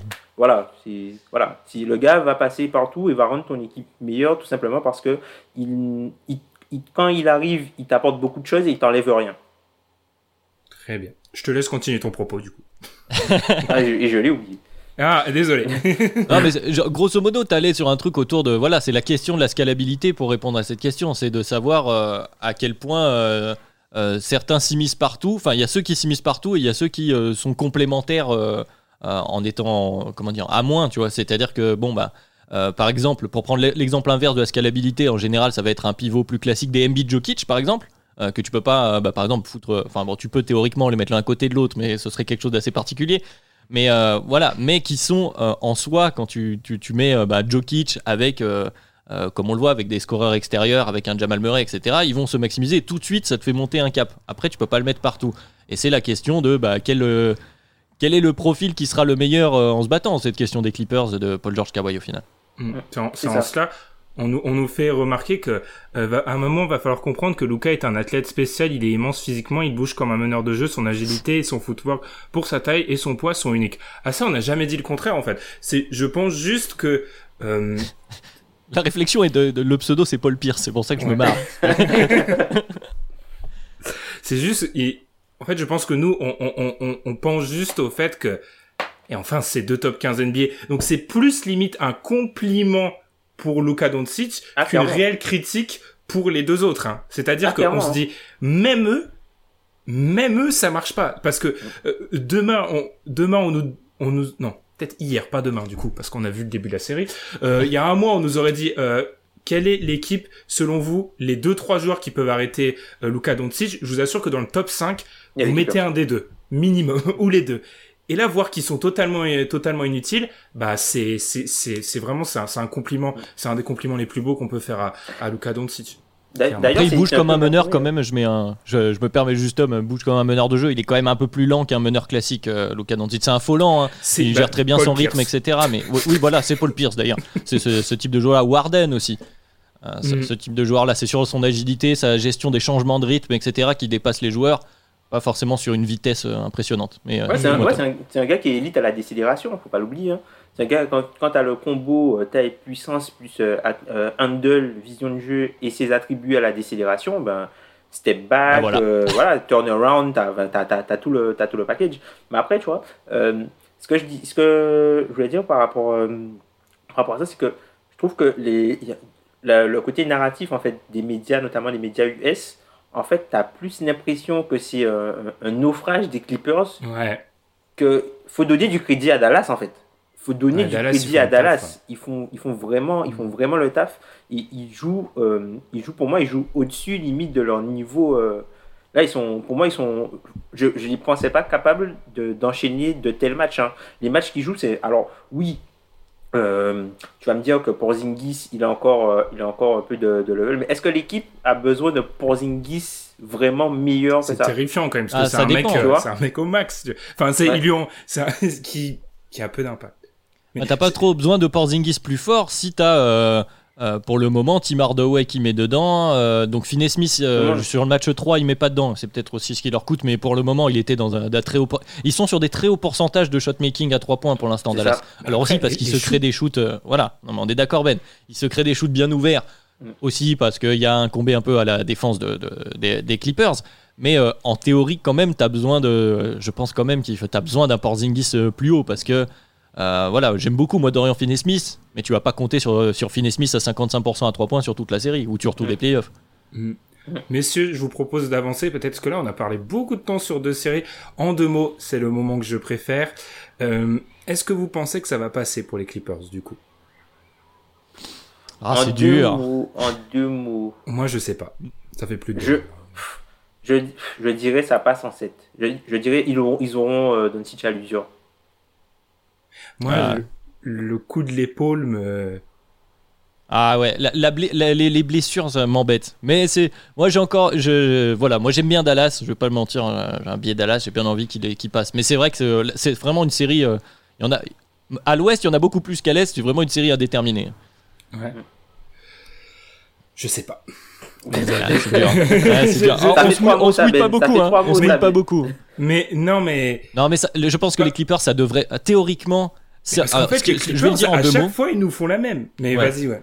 En deux mots, si les Clippers ne passent pas, c'est une vraie contre-performance et il va falloir se poser des questions. Voilà. Ah, mais là, deux, ans- deux ans de suite, c'est pas possible. Enfin, tu peux pas sortir. Bref. Euh, messieurs, euh, alors, pour des raisons qui m'échappent totalement, vous vouliez parler des Hawks face, aux- Knicks. Bon, en, en fait, c'est la série qui. Le truc, c'est que c'est la série en fait qui est le plus. euh, Qui la génère le plus de commentaires. Le plus de commentaires dans notre, dans notre euh, groupe de discussion. Ah, mais c'est parce que Alan, il fait une espèce de. une propagande, c'est pour ça. Il y a Alan, il y a aussi euh, Pierre qu'on salue euh, chez We Are Ouais, Thunder qui, qui s'amuse. notre fausse fan des Knicks qui ne dit pas son nom. Ouais, ça fait beaucoup de monde qui parle. Trey Non, mais voilà, le jeu, bon, basketement, euh, enfin basketballistiquement parlant, on pourra aller très vite, mais c'est vrai que cette série, elle a quand même un truc euh, euh, d'intéressant pour moi, c'est qu'on retrouve ce qu'on aime des playoffs NBA, qui est le narratif de voilà, on a une équipe un peu avec qui avait le vent en poupe qui vient avec le succès populaire, et en face il y a le super vilain qui en plus a un jeu assez particulier et qui embrasse ce rôle-là. Voilà, bon, le game winner, le game 1 avec. Euh, euh, on va pas citer ce qu'il dit, mais en gros, euh, la salle de New York qui est, qui est très silencieuse. Avec euh, voilà, il y a, il y a- il y a tous les éléments de ce qu'on aime en playoff. Après, le niveau de basket est peut-être pas ce qu'on peut espérer d'une série euh, 4 contre 5, euh, certes. Même si je trouve qu'Atlanta quand même mérite, euh, enfin montre qu'ils méritent leur place. J'ai rien à dire sur cette série. hein. non, mais... non. Ah si, les joueurs des Bulls aussi. Voilà, voilà des choses intéressantes. Non. Le meilleur joueur de New York s'appelle Derrick Rose. Bonjour. Je- je- New York, ils ont pas compris qu'ils étaient en playoff, j'ai l'impression. Ils ont pas, ils ont pas compris qu'ils ont un mec d'un mètre 80 qui est en train de te faire la chanson. Euh... Et alors, je sais, j'ai dit ça sur Twitter, on m'a répondu, ben comment tu l'attaques? Mais tu, Même tu l'attaques avec, tu l'attaques, je sais pas comment tu l'attaques, mais tu l'attaques. C'est votre seul, c'est votre seule chance. Parce que jouer sur les qualités de playmaker de Triangle, ça fait trois matchs qu'ils le font. Les résultats sont pas incroyables hein, pour l'instant. C'est-à-dire que les Knicks vont perdre. Après, c'est ce que vous m'avez dit quand on en parlait en off. Hein. Euh, tu fais jouer tes titulaires 40 minutes par, par match. Et là, maintenant, les titulaires d'en face jouent 40 minutes par match. Voilà, c'est une, une, équipe de Thibodeau, c'est là où j'allais en, en, venir plus, plus sérieusement. C'est-à-dire que bon, tu joues pied au plancher toute la saison, là tu arrives au moment où tout le monde joue comme ça, c'est difficile de passer un cap de plus. Et cette histoire d'attaquer euh, Trey Young, elle, elle, est vraie, mais euh, elle démontre une faiblesse dans l'effectif de New York. C'est vrai qu'ils ont un gros collectif, il y, a une envie, il y a, y, y a, eu plein de belles choses cette saison et, et, on, et on, le salue, même s'il y a eu quelques facteurs, on en a parlé, statistiques un peu euh, surprenants. Mais le moment où tu as besoin euh, d'un gars pour attaquer en ISO, pour cibler euh, un mec, bah, Derrick Rose essaye de le faire un peu, mais t'es plus sur le Derrick Rose d'avant, clairement, et il n'est pas capable sur euh, tout, un match d'aller attaquer un gars en permanence en permanence. Randall se retrouve face aux défenses plus serrées des playoffs, où voilà, bah, c'est bien, t'es MIP, t'es All-Star, bah, maintenant t'as le, as le droit au traitement des All-Stars en playoffs. Donc il faut trouver des shoots. RJ Barrett est encore un peu jeune parce que c'est peut-être ce gars-là qui devrait être euh, euh, le gars qui va attaquer euh, en ISO sur des défenseurs un peu faibles individuellement comme les Hawks. Voilà, tu atteins la limite des, Knicks de, cette année, mais, ça enlève rien à leur parcours. Mais, voilà, c'est leur plafond. Je rigolais pas par rapport à, ton, à toi, Adrien, je rigolais par rapport à Jérémy qui nous écrivait Au contraire, New York a bien compris euh, qu'ils sont en playoff et du coup, ils sont crispés et se chient dessus sous la pression. non, je pense pas. ah, c'est terrible. Non, mais en fait, le truc, c'est qu'on voit que euh, ils ont, les, les, les, Knicks, ils ont une palette beaucoup moins réduite. C'est-à-dire que euh, les Knicks, ils ont trop de joueurs qui ne peuvent faire qu'une chose. Et en playoff, ça, c'est quelque chose qui te tue. Quand tu as trop de joueurs qui ne peuvent faire qu'une chose, tu es obligé d'enlever un joueur qui fait une chose et te priver de ce qu'il fait pour mettre un joueur qui fait autre chose. Et du coup, tu perds la qualité que tu avais en amont. C'est un peu ce qui est arrivé euh, à Miami où euh, tu as une partie du scoring de Jimmy Butler qui a disparu. Bon, en fait, tous les joueurs qui étaient censés. Euh, tu as une partie du, scoring de Jimmy Butler qui a disparu. Ben, tous les joueurs qui se nourrissaient en fait de ce scoring-là, ben, du coup, eux, ils ont été obligés de, de prendre un autre rôle Sauf que euh, bah, ça, ça a totalement déséquilibré l'équilibre de l'équipe. Et en fait, la, comparaison en fait, euh, entre euh, Atlanta et les Knicks, c'est que Atlanta, ok, eux, ils ont des choses claires qui fonctionnent très bien. Pick and roll, Triangle, Capella, pick and roll, Collins, pick and roll, Lou Williams, avec quelques. Eux, ils ont, ils ont des choses qui fonctionnent très bien avec des kick-outs, des choses. Et en fait, eux, ils ont la possibilité de multiplier euh, les skill sets qu'ils peuvent avoir sur le terrain en même temps parce que les joueurs qu'ils mettent sur le terrain sont beaucoup plus polyvalents, même si tu as euh, des joueurs qui ont des, grosses faiblesses. Mais par exemple, voilà, tu, vas me dire, tu vas parler de, de Trey Young ok, c'est une faiblesse, c'est très petit. Par contre, c'est dynamique, ça attaque le cercle, ça, ça, ça, ça met des flotteurs, ça peut jouer off-ball et ça, ça met des tirs, surtout que tu as, as, Bogdanovic aussi à la création, donc ça peut bouger un peu entre, entre tout ça. Et, là, et les Knicks, ils n'ont pas, pas ça, ils n'ont pas, pas la même profondeur d'effectif ils ils sont pas assez de cartes, ils ont pas assez de cartes différentes en fait sont meilleurs, pouvoir, euh, voilà, ils sont, voilà. Offensivement, ouais, mais défensivement, euh, euh, vous en avez rapidement parlé, on en a parlé entre nous. Euh, bon, le choix qui a été fait Thibodeau, qui est donc un coach défensif, il faut le rappeler. Bon, l'attaque des Knicks n'a pas été flamboyante toute la saison non plus. Hein. Ils ont mis des shoots. Bon, là, ils se rendent compte qu'ils ont un effectif avec moins de shooters et que c'est plus compliqué de se les créer. Donc, ah, c'était voilà. une mauvaise attaque, hein, les Knicks cette saison. Voilà, c'était ouais, déjà une mauvaise attaque. C'est pour ça, quand, ouais. quand je lis ah, là que Barrett. Oui, oui, non, mais c'était vraiment pas bon. Quand je dis là, voilà, Barrett peut pas attaquer le cercle avec ce handle, oui, il faut encore qu'il progresse. Julius Randle qui prend un peu cher et peut-être un peu mérité, mais bon, voilà, ça rejoint ce qu'on a vu en saison. Là où ils étaient forts, c'était sur leur défense. Alors, avec des anomalies un peu statistiques sur le, les, pourcentages à 3 points des équipes adverses, ils ont fait le choix en début de série de dire bon, euh, Trey Young, on va le chercher très haut, on l'empêche de pull-up, on va le faire jouer le distributeur. Ils se sont fait éclater parce que le mec est un, un bon shooter, mais peut-être un encore meilleur playmaker. Donc, ils se sont fait éclater. Euh, peut-être qu'il faut essayer l'inverse. Après, euh, voilà, les, les, les, cartes, comme tu l'as très bien dit, Tom, les cartes de New York sont limitées, on le savait déjà. Tu te retrouves là en playoff à ceux qui jouent le plus. Bon, Elfried Payton, allez, Oust. Euh, c'est Derrick Rose et Taj Gibson qui, sont, qui voient presque le plus les minutes. Alors, moi, ça me fait, ça me fait marrer, ça me fait plaisir hein, en tant que fan des Bulls de 2011. Mais on est en 2021, on est 10 piges plus ouais. tard. Quoi. Mais, tu vois, pour citer, pour citer cette partenaire de, de The Athletic, il a dit en playoff tu as soit des options, soit des questions. Et là, les Knicks, ils ont trop de questions en fait. Ils ont pas assez d'options, ils ont trop de questions. Mm. Euh, ça parle beaucoup de Randall dans les commentaires. Il faut pas lui taper dessus. Sa saison régulière, ça surnageait car ça défendait pas, c'est prévisible. Et Tip s'est trop opposé sur cela pendant la saison. On est globalement assez, euh, assez d'accord. RJ Barrett, Bonafide, Wiggins. ça, c'est, ça, c'est dur. C'est dur quand même. C'est un joueur qui a beaucoup progressé quand même cette saison. Hein. Par rapport à quand tu prends sa saison rookie, quand tu prends sa saison l'année dernière, voilà, lui aussi il découvre, euh, il découvre les playoffs euh, comme, bah. comme par exemple les, les euh, Eton, Jamorant. mais c'est un autre style de joueur. C'est un autre style de joueur en fait.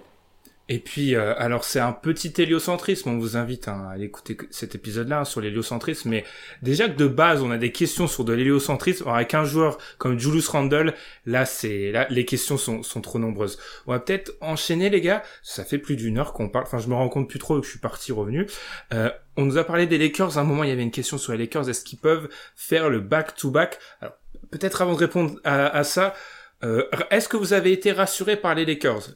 La dernière fois, on s'est quitté. Ils avaient perdu le match 1. LeBron avait semblé diminuer. Anthony Davis avait été fantomatique. Qu'est-ce qu'on on en pense maintenant? Les visages trahissent. je suis pas. En fait, je sais. Enfin, je suis pas rassuré dans le sens où je trouve que cette équipe-là est moins bonne que l'équipe de l'an dernier. Drummond, enfin, faut qu'il disparaisse. L'an dernier, ils sont champions, hein, quand même, on le rappelle. Oui, oui, c'est ça, mais sauf que le field est meilleur, pour reprendre, pour reprendre euh, l'expression de, de, la semaine dernière de Ben, le field est meilleur. Et, et du coup, euh, je pense que si euh, Chris Paul ne se blesse pas, je pense que les Lakers seraient vraiment en difficulté, en vrai. Ouais, ouais. Après, voilà. Moi, je suis. Alors, déjà, pour la question, euh, je suis le seul gars dans le Power Ranking à, garder l'adage, même si ça va commencer à être dur à tenir. Hein, mais on ne parie pas contre le LeBron James. T'as vu les, deux premiers matchs des Nets ou... Oui, j'ai presque regretté. Mais bon, on ne parie pas contre le LeBron James. Euh, voilà, donc c'est possible. Après, je suis d'accord. Euh, moi, je, je maintiens ce qui, ce qui était pour moi le souci de cette intersaison des Lakers, c'est le choix de laisser partir Rondo.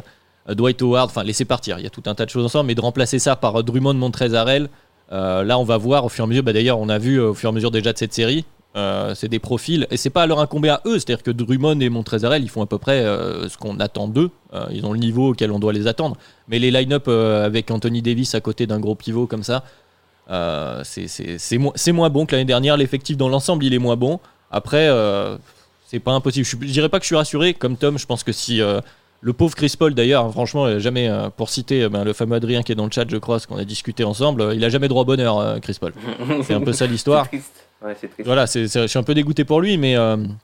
mais ça reste, voilà, cette équipe. si les, shooters mettent dedans, pour l'instant c'est pas le cas. Ils sont quand même, parce que ouais, certes, les Suns sont diminués, mais c'est des Suns quand même qui jouent. C'est une équipe qui est deuxième de saison régulière. Voilà, qui est deuxième de saison régulière. L'ensemble des Suns se joue bien. Ayton joue très très bien pour découvrir les playoffs. T'en parlais, Tom. Euh, et les Lakers amoindris, alors moins fort, euh, LeBron James pas encore bien en rythme, Anthony Davis on sait pas trop, et ben ils sont devant à 2-1. Contrairement aux Clippers par exemple. Mm, mm. Après, le truc c'est que les Lakers, ce qui, ce qui est peut-être rassurant pour eux dans, par rapport au back-to-back, c'est qu'en fait, les Lakers, ils ont des problèmes offensifs. Ils ont des problèmes un peu offensifs sur demi-terrain. Enfin, mm. ils ont des problèmes offensifs tout court. C'est-à-dire que c'est très stagnant et quand ils mettent pas dedans, bah, l'attaque euh, l'attaque patauge et puis surtout qu'Anthony Davis il faut qu'il se retransforme en Kevin Durant à mettre 50% euh, à mi-distance. Et c'est pas sûr qu'il arrive à faire ça euh, sur ces playoffs là et en fait je me dis que si cette équipe là tombe sur une grosse défense elle peut avoir de gros problèmes. Sauf que quand tu regardes le trajet qui les emmènerait entre guillemets jusqu'en finale de conf au prochain tour ils vont prendre qui? Le vainqueur de Portland, euh, Portland, Denver, donc euh, grosse défense, c'est râpé. Et après, au, tour suivant, tu aurais peut-être le, vainqueur de soit euh, ben, Utah. Clippers, Mavs, Utah. Utah, Clippers, Mavs. Le Jazz, on sait ce qu'on en pense de la défense du Jazz par rapport aux playoffs. Et puis les Clippers et Dallas, on a discuté de leur défense tout à l'heure, messieurs. Donc euh, voilà. Référez-vous au début. Donc voilà, tu vois, c'est pas. Il euh, y a, cette équipe-là, en fait, elle va pas forcément être. Limite, là, c'est le, plus, le tour le plus difficile, en fait, pour eux, j'ai l'impression. C'est ça, il faut juste faire gaffe au physique. défensive, voilà. Ouais, c'est ça, il faut faire gaffe au physique, il faut qu'ils se mettent en rythme, etc. Mais ils sont devant à 2-1. Et puis, Et puis je lisais, euh, là, Tyrone dit son champion avec un parcours relativement simple. Alors, au-delà des questions d'effectifs, on en a parlé, etc. Euh, L'année dernière, au même point, euh, c'est Portland en face. Je me souviens du discours, c'était alarmiste euh, d'un peu de partout. Oh là là, mon Dieu, les Lakers, ils vont jamais y arriver. Doucement, doucement. Quand ils ont, euh, comme disait ben, tiens, là, Adrien, la line-up euh, avec euh, le LeBron, euh, enfin en gros avec Anthony Davis en pivot, Ouais. euh, ça reste quand même. Voilà, ça reste euh, des Lakers, c'est à peu près le même euh, personnel qu'avant. Et, euh, et défensivement aussi, parce que voilà, là on parle de leurs soucis d'attaque. défensivement, ils ont quand même, alors certes aidé par CP3 qui a diminué, clairement, mais ils ont quand même resserré la vis au fur et à mesure de la série, et ça s'est senti pour les Suns. Donc ils sont toujours là. hein. J'aime pas parler de, de ce genre de, de, de cette façon-là, mais l'intensité, c'est pas la même. Enfin, j'ai fait le jeu un jour de passer d'un, d'un match des Clippers des Lakers en replay, genre en, en deux minutes, et sur les close-out, etc. Les Ah Lakers, bah ouais. alors on peut dire en attaque, alors c'est peut-être pas flamboyant comme la série dont on a parlé avant, mais ils se donnent, même les joueurs qui sont un peu plus en délicatesse, Drummond, etc. Il est peut-être pas, il est peut-être, il patauge, mais ils ils se donnent tous à fond, et ça, c'est une, bah, ils sont obligés de le faire parce que c'est, moi, je veux vraiment insister, les Suns, ils sont bons. Ils sont très bons. Ouais, ils sont très bons. Les les Suns, ils sont vraiment bons. hein. Mhm. Ayton, il fait sa série. Ouais. Euh, à côté, les shooters mettent les shoots. Booker, franchement, bah, il fait la même chose et, réussir à faire pratiquement la même chose en sa- saison régulière et en playoff. Et il joue pas n'importe qui hein, pour sa première série de playoff. Il joue ces Lakers là très très fort. Enfin, ces Suns là, si les Lakers passent, je pense qu'on est tous d'accord pour dire que leur second tour sera plus facile que leur premier. Mm. Probablement. hein. Mais- Même Bridges ouais. aussi que t'as pas cité euh, Ouais. est chiant pour LeBron James. Il le- alors il est il est pas aussi fort, mais il est vif et il est il est relou, il est relou. Et il arrive pas à le poster. Ça, c'est, ça, c'est, ce qui me montre que LeBron n'est pas 100 à 100%. Et c'est Voilà. aussi une évolution du jeu de LeBron. Il peut pas poster Bridges, alors qu'il devrait, c'est, c'est la bonne solution contre Bridges, il devrait le poster. Mm, mm. Ouais. Après, c'est Alan qui avait euh, les Suns, euh, les Suns qui étaient, euh, je crois que c'était la, pour lui, c'était la troisième équipe de, de, de, de De l'Ouest. Et voilà, ça lui donne, ça lui donne raison. hein. Hmm. Puisque les Suns, enfin, c'était une équipe qui jouait en saison régulière comme une équipe de playoff. Des, mi- des mi-distances pris par les joueurs à mi-distance, qui sont bons à mi-distance. Les trois points pris par euh, les role-players, qui sont euh, plutôt des talents indépendants. Et un, un joueur qui fait euh, du cercle à cercle, qui, peut, qui a les possibilités de, de, de, de, po- de, de- de poster et d'enfoncer euh, un joueur sous le panier. Ensuite, tu avais un, un- roster plutôt profond, avec euh, pas mal de profondeur, avec même des joueurs au minimum qui étaient capables de contribuer. Tu as un, un backup pivot plutôt playmaker euh, qui, qui permet de, de- de- diversifier les systèmes. Et surtout, c'est une équipe qui perdait peu de ballons. Quoi. Enfin, c'est une équipe qui perdait peu de ballons, qui faisait peu d'erreurs. Qui se- enfin, c'est une équipe qui se fait, pas, qui se fait jamais battre CP3. elle-même. Voilà. C'est une équipe qui se faisait jamais battre elle-même, en fait. Et le problème, c'est qu'en fait, en perdant CP3, enfin, désolé T'as Adrien, mais-. Ouais, non seulement ça, mais désolé Adrien, mais tu vois, ça fait un peu comme aux Bulls où, vu que t'as pas le, le- le chef d'orchestre, ben, tout le monde essaie de, de reprendre un peu, et en fait, ça, ça déplace en fait tout le monde dans un rôle différent, tu vois. Et au final, Ah, la vois, comparaison Booker- est pas, est pas bête du tout. hein, ouais. Tu vois, le Booker, là, il se retrouve avec, à devoir euh, gérer la création, alors que où, il avait, où, où son, son rôle principal, c'était avant tout de punir, punir la défense et mettre la pression en fait sur la défense en dominant son adversaire direct. Là, il doit s'occuper un peu plus de la création. T'as Michael Bridges qui doit faire un petit peu plus de création. T'as aussi qui doit faire un petit peu plus de création. Et en fait, du coup, ça enlève chaque personne de sa partition personnelle. Et du coup, euh, même si des joueurs arrivent à, à- à- à surmonter, parce qu'ils sont pas ridicules, hein, même sans Chris Paul, ils sont pas ridicules, même Ah, sans tout Chris- à fait. sans Chris Paul. Sauf qu'ils ne peuvent pas donner la pleine mesure, ils sont pas exploités à leur plein potentiel parce qu'ils ont des rôles qui divergent par rapport à leur rôle habituel. Et les Lakers l'ont bien vu, hein, parce que Devin Booker prend des prises à deux, etc. Ils, ont- ils ont vu le manque de, de- de création de Chris Paul et un Cameron Payne qui est du coup qui fait une super saison. Il faut le dire, je l'ai dit un peu en, en me moquant parce qu'il y a le passif, mais euh, qui fait une super saison, mais là se retrouve avec des responsabilités, un costume trop grand. Euh, et effectivement, du coup, ils, vont- ils vont, les Lakers vont tout de suite chercher Booker et ça crée ce déséquilibre que tu viens, que tu viens d'illustrer. Du coup, je reviens à la genèse de la question pour le back-to-back. Ah, moi j'ai là, dit, on-. Là, on, ils là, peuvent, on- oui. On l'a dit, parcours, parcours, euh, pas si compliqué que ça. Ça permet à LeBron en plus de, re- de reprendre physiquement petit à petit. Et sur une série de finale, sur une série de finale, voilà, sur une série de finale, euh, LeBron James, Anthony Davis. Moi, ce sont pas mes favoris. Moi, ce sont pas mes Non, c'est pas les favoris. pour La moi. question c'est est-ce qu'ils peuvent? Oui, ils peuvent. Ils peuvent. Voilà. Mais non, oui, si je dois mettre mes, mes économies, euh, il y a des mecs de l'autre côté. Les Hawks peuvent aussi, techniquement. Les Knicks peuvent aussi, aussi. Les Knicks peuvent toujours, ils sont toujours dans la course. Euh, ils sont pas Washington favoris, je aussi. pense. Ouais, ouais, Wa- Washington peut. Hein. D'ailleurs, Philly, il faudrait parler de Philly. Hein. On en a parlé un peu en off, mais il faudrait parler de Philly. Au final, euh, enfin, statistiquement, ils sont impressionnants, mais est-ce que les statistiques ne mentent pas, en vrai? Est-ce que, est-ce que faut vraiment considérer ce premier tour aussi? C'est ça. Est-ce qu'on n'est pas face à des équipes pour lesquelles considérer le premier tour c'est un peu difficile, quoi Bah, on parlait de parcours assez simple, Philadelphie, là c'est tout droit. hein. Washington, puis New York ou Atlanta. Euh, sans faire offense à Atlanta, on l'a dit, ils ils jouent à un jeu euh, euh, correct, etc. Mais a priori, en termes d'opposition pour Philadelphie, c'est assez, euh, assez simple. Et puis, donc, avec une lancée avec pas mal de repos, parce qu'on sait que c'est une équipe aussi bah, avec Embiid au centre. hein, donc, euh, tant mieux pour eux s'ils ont moins de, de difficultés physiques. Euh, alors, oui, Tom, donc la question de Tom, pour ceux qui n'ont pas suivi, c'est le fait que l'offensive rating de Philadelphie est euh, au-delà du plafond en ce moment. Soit 128, Voilà. soit Donc, c'est- 128 euh, avec. euh, moi, ce qui, comme je vous le disais, hein, moi, ce qui m'inquiète vraiment, c'est que aujourd'hui, 92% des 3 points mis par Philly sont assistés. Au bout d'un Même, moment, la défense de Washington, qu'est-ce que je te dise moi au bout d'un moment, ça, c'est des choses qui, à, à mesure où ça va se corser, tu pourras pas, tu pourras pas. euh, il va falloir que tu ajoutes de la, de la, de la variété en fait. à- tu seras obligé de prendre des shoots à 3 points non assistés.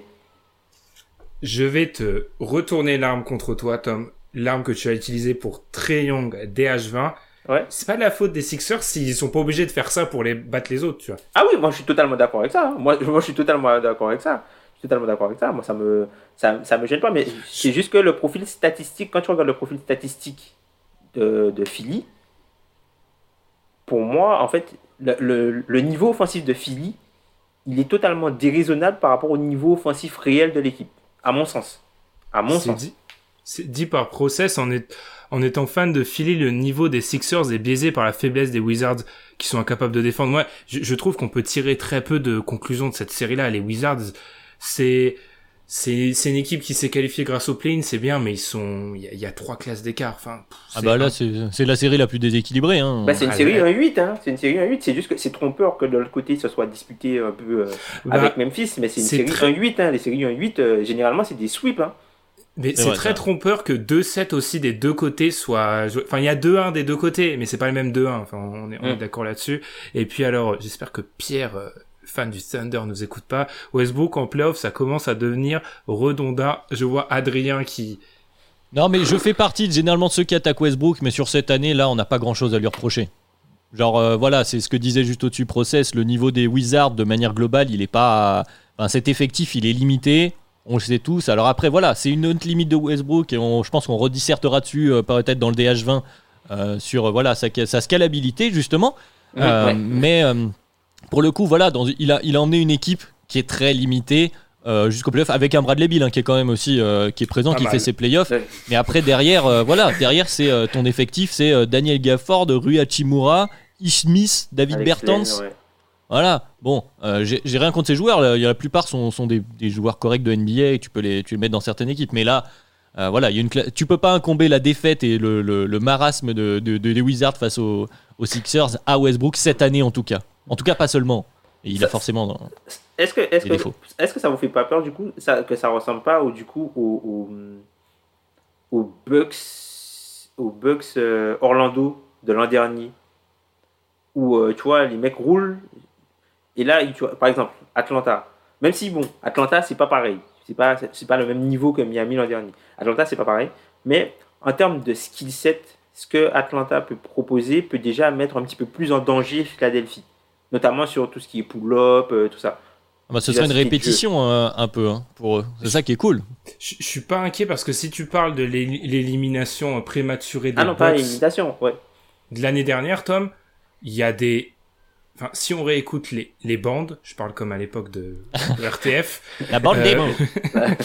on est inquiet les gars. Dès le premier tour, on est inquiet sur les Bucks. On se dit, ils ont galéré face à Orlando, etc. Là où je trouve qu'en fait, là on est, on est même pas inquiet. On se dit juste, euh, Philly a pas besoin de forcer son talent. euh, ils ont des trois points ouverts, ils défendent pas. Il y a personne pour prendre Embiid. Enfin, voilà. lis une question Scott Brooks, elle me fait rire. C'est tout. Juste Scott Brooks. mais oui, oui, non, mais pour, pour ce sujet, oui, il y, y a, un peu de ça, mais je pense que justement la progression est beaucoup plus simple. Là, c'est très tranquille face aux Wizards. Atlanta, ça va être un peu un niveau au-dessus, mais comme tu l'as dit, ça va leur poser des nouvelles questions, mais a priori, ils sont trop forts pour que, pour que Atlanta vraiment les sorte. Et le vrai test sera en finale. La question, c'est sur quoi tu vas tomber et à quel point, du coup, donc si tu tombes sur Milwaukee ou sur Brooklyn, c'est pas du tout le même type d'opposition. Et donc à quel point justement tu vas souffrir de ton offensive rating surévalué euh, si tu joues notamment Milwaukee. Mais euh, après avoir, euh, voilà, il y, a des commentaires sur sur Embiid et qui pour l'instant met dedans, mais qui a mis dedans toute la saison à mi-distance, donc qui, ouvre des passages à Ben Simmons. Faut voir en, en conditions resserrées de playoff contre des vraies grosses défenses, et ils n'auront pas de vraies grosses défenses à affronter, peut-être avant même, parce que si c'est Brooklyn en finale, avant même les finales NBA, s'ils y vont. Puis, puis aussi à se dire, les gars, dans une saison, on l'a dit, hein, on, parle, on passe 10% de notre temps là à parler de blessures.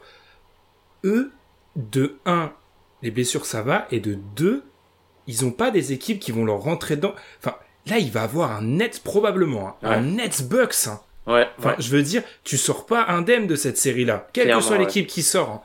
Quelle que soit l'équipe qui réussit à se sortir de ça, elle va arriver sur les Sixers qui ont peut-être leurs limitations, on en parlera au moment venu, mais ils auront un avantage majeur par rapport à cette équipe-là. Et même si on parle par exemple des Bucks qui finissent en 4, euh, Miami reste une équipe qui est même un peu diminué à de l'impact physique. Les, les Celtics sont chiants à jouer en ce moment. On parle d'équipes qui ont eu deux séries difficiles. Euh, ils sont club pour l'instant, les, les, Sixers, par rapport aux playoffs. Ils auront peut-être des limites offensives en plus, mais euh, voilà, au complet, là, tu parles sans les blessures. Philadelphie a peut-être le, le meilleur matos, en tout cas à l'Est, défensif. Donc euh, c'est une équipe aussi qui sera chiante à jouer et qui peuvent eux aussi imposer un défi physique. Une fois les mecs arrivent fatigués, ils vont encore devoir se prendre toute l'histoire de Ben Simmons, de Matisse Tibul, de, etc. C'est pour ça, moi, mon principal, parce qu'il faut un petit peu parler d'eux, mon principal argument anti-Nets, moi, c'est ils vont jouer quatre séries contre des équipes qui vont leur rentrer dedans. C'est mon seul contre-argument net. C'est que physiquement, pour une équipe qui a eu peut-être des soucis à mettre ses meilleurs joueurs sur le terrain tout au long de la saison, là, ils prennent déjà les Bucks et là, les Bucks là, ils ont été très fringants. Ensuite, tout la promesse c'est Philly. Alors Philly peut-être qu'ils peuvent battre Philly rapidement, mais Philly va leur imposer un défi physique et fort à parier que l'équipe qui sort de l'Ouest va leur imposer un défi physique. C'est un petit peu la seule solution qu'il y a parce que sur le talent, on l'a vu. Euh, il n'y a pas de solution. Mais si les Nets, c'est peut-être. Ouais, ouais, non, mais je vais aller dans ton sens. Les Nets, c'est peut-être les grands perdants du sweep de Milwaukee sur Miami. Ouais, clairement. Ouais, clairement. totalement.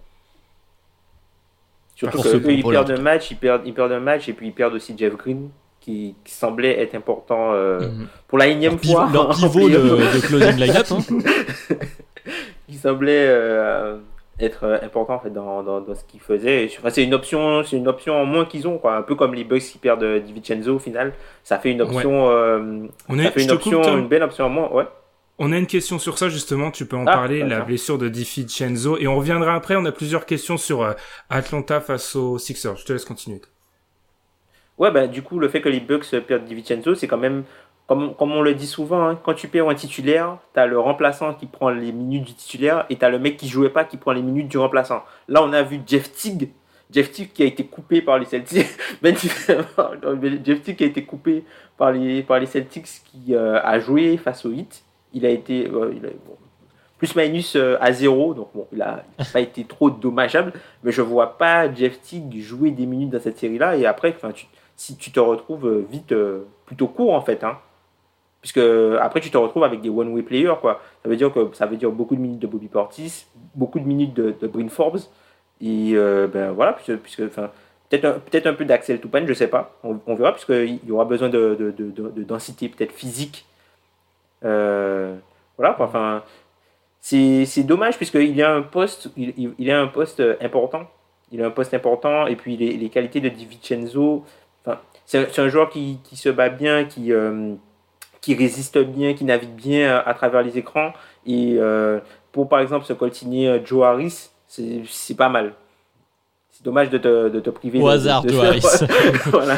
C'est pas mal d'avoir ce type de joueur-là pour, pour se, se coltiner ce gars-là.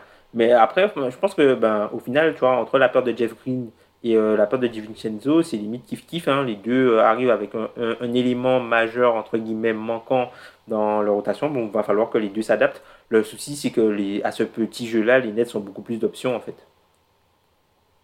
On a une question, je vais te la, je vais te la, la donner à toi, de Jérémy. Alors, ce n'est jamais le même Jérémy. Je pense que tous les Jérémy de France sont en train de regarder ce, ce Alors, est-ce que c'est Jérémy IE ou Jérémy Y? Y. En l'occurrence. Au final, est-ce que le manque d'opposition entre guillemets réel n'est pas le plus grand danger pour les Sixers qui vont probablement arriver en finale en conference finals sans avoir dû step up au niveau des playoffs? J'ai envie de te dire, c'est la question habituelle. Cette année, non, c'est pas un problème parce que tout le monde est carbo. Ouais, ouais, clairement. hein. C'est, c'est comme tu l'as dit, c'est la question de toute façon habituelle. Est-ce qu'il vaut mieux avoir un peu d'adversité pour arriver à, à monter ton niveau? Mais ça, c'est plus vrai pour les, les équipes euh, dont on pense euh, déclic. Hein, donc on évoque tout le, le long de la saison régulière en disant ah, ils vont avoir le déclic en playoff. Coucou les Clippers ou ce genre de, de- d'é- d'équipes-là, hein, juste, justement, ou qui ont besoin d'adversité. Mais du coup, c'est peut-être bien fait pour eux du coup d'avoir Dallas qui leur pose des problèmes. euh, Pourquoi pas Et, euh, et euh, c'est la question de la fraîcheur. Et euh, tu l'as bien évoqué Ben, surtout là depuis ces, ces derniers un an et demi. Voilà, la- le problème majeur en NBA des équipes, c'est d'avoir tout le monde en bonne santé, tout le monde en forme. Et euh, je pense que c'est un bien. Et surtout pour une équipe comme les Sixers, qui a eu des, des- soucis auparavant, notamment avec le KMB, hein, qui est un joueur encore un peu fragile. Euh, pour, eux, je pense qu'ils prennent tous les jours un parcours tranquille avec euh, beaucoup moins de risques de blessures qu'un parcours un peu éreinté qui les, qui les force à jouer plus fort. Après, oui, quand tu vas arriver au premier match en face, mais comme on l'a dit, si en face ils arrivent fatigués, bon bah tu mets dans la balance l'adversité qui leur a permis d'être à un haut niveau et ta fraîcheur physique. Et puis sur la durée d'une série, voilà, moi je pense surtout cette année, comme un peu l'année dernière, la, la fraîcheur et la, la bonne santé priment euh, sur l'adversité. quoi. Hmm. Alors, on a parlé d'un peu tout le monde, messieurs. Il faudrait, Sauf Faudrait- Denver-Portland. c'est ce que j'allais dire. Denver, Et Portland Utah. et Utah. Oui, bon. Mais bon, Alors, on va finir là-dessus parce que le premier match commence dans 20 minutes, hein, parce que là, on Allez, a, on a 20 Ok. minutes pour deux séries, c'est parti. on a 20 minutes pour deux séries. Si on est sur le même niveau euh, euh, de d'analyse, on, on va on va pas y arriver. Euh, Denver, Portland, messieurs. Qu'est-ce qu'on a à dire sur cette série? Je crois que c'est la série que j'ai peut-être le moins vue. J'ai vu le Ah match bah pas moi du coup. Ah, il y a c'est Eh oui. Non mais euh, non mais c'est une série que- qui est intéressante de base moi que bon bah Denver qui souffre évidemment de l'absence de Jamal Murray parce que finalement cette série on connaît déjà cet affrontement euh, et cette série se résume très simple c'est quel, quel gap sera le plus important entre celui sur le backcourt qui a l'avantage de Portland et celui sur le frontcourt qui a l'avantage de Denver? Sauf que du coup perte de Jamal Murray l'avantage sur le backcourt euh, pour Portland est démesuré et même s'il y a 2-2 euh, Nurkic euh, fait une bonne série Hmm. voire une très bonne série, euh, avec notamment en plus quelques ajustements. Alors je sais que ça paraît incroyable avec Stotts, mais euh, il se trouve qu'il a, il a décidé de, de, de, quel- de changer un peu et Nurkic suit Jokic de partout. Ils ont décidé, bon bah tu changes sur rien, Nurkic, il- tu gardes Jokic.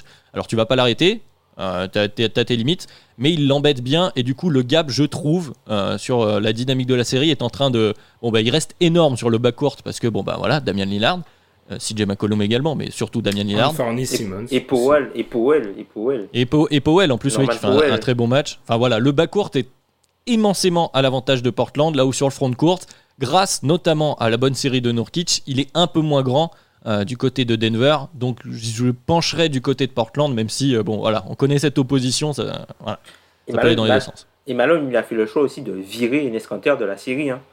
Ah bah à un Là, moment donné. là, là, c'est Rondo Lee Jefferson qui joue. Euh, parce qu'il ne peut pas stopper Jokic.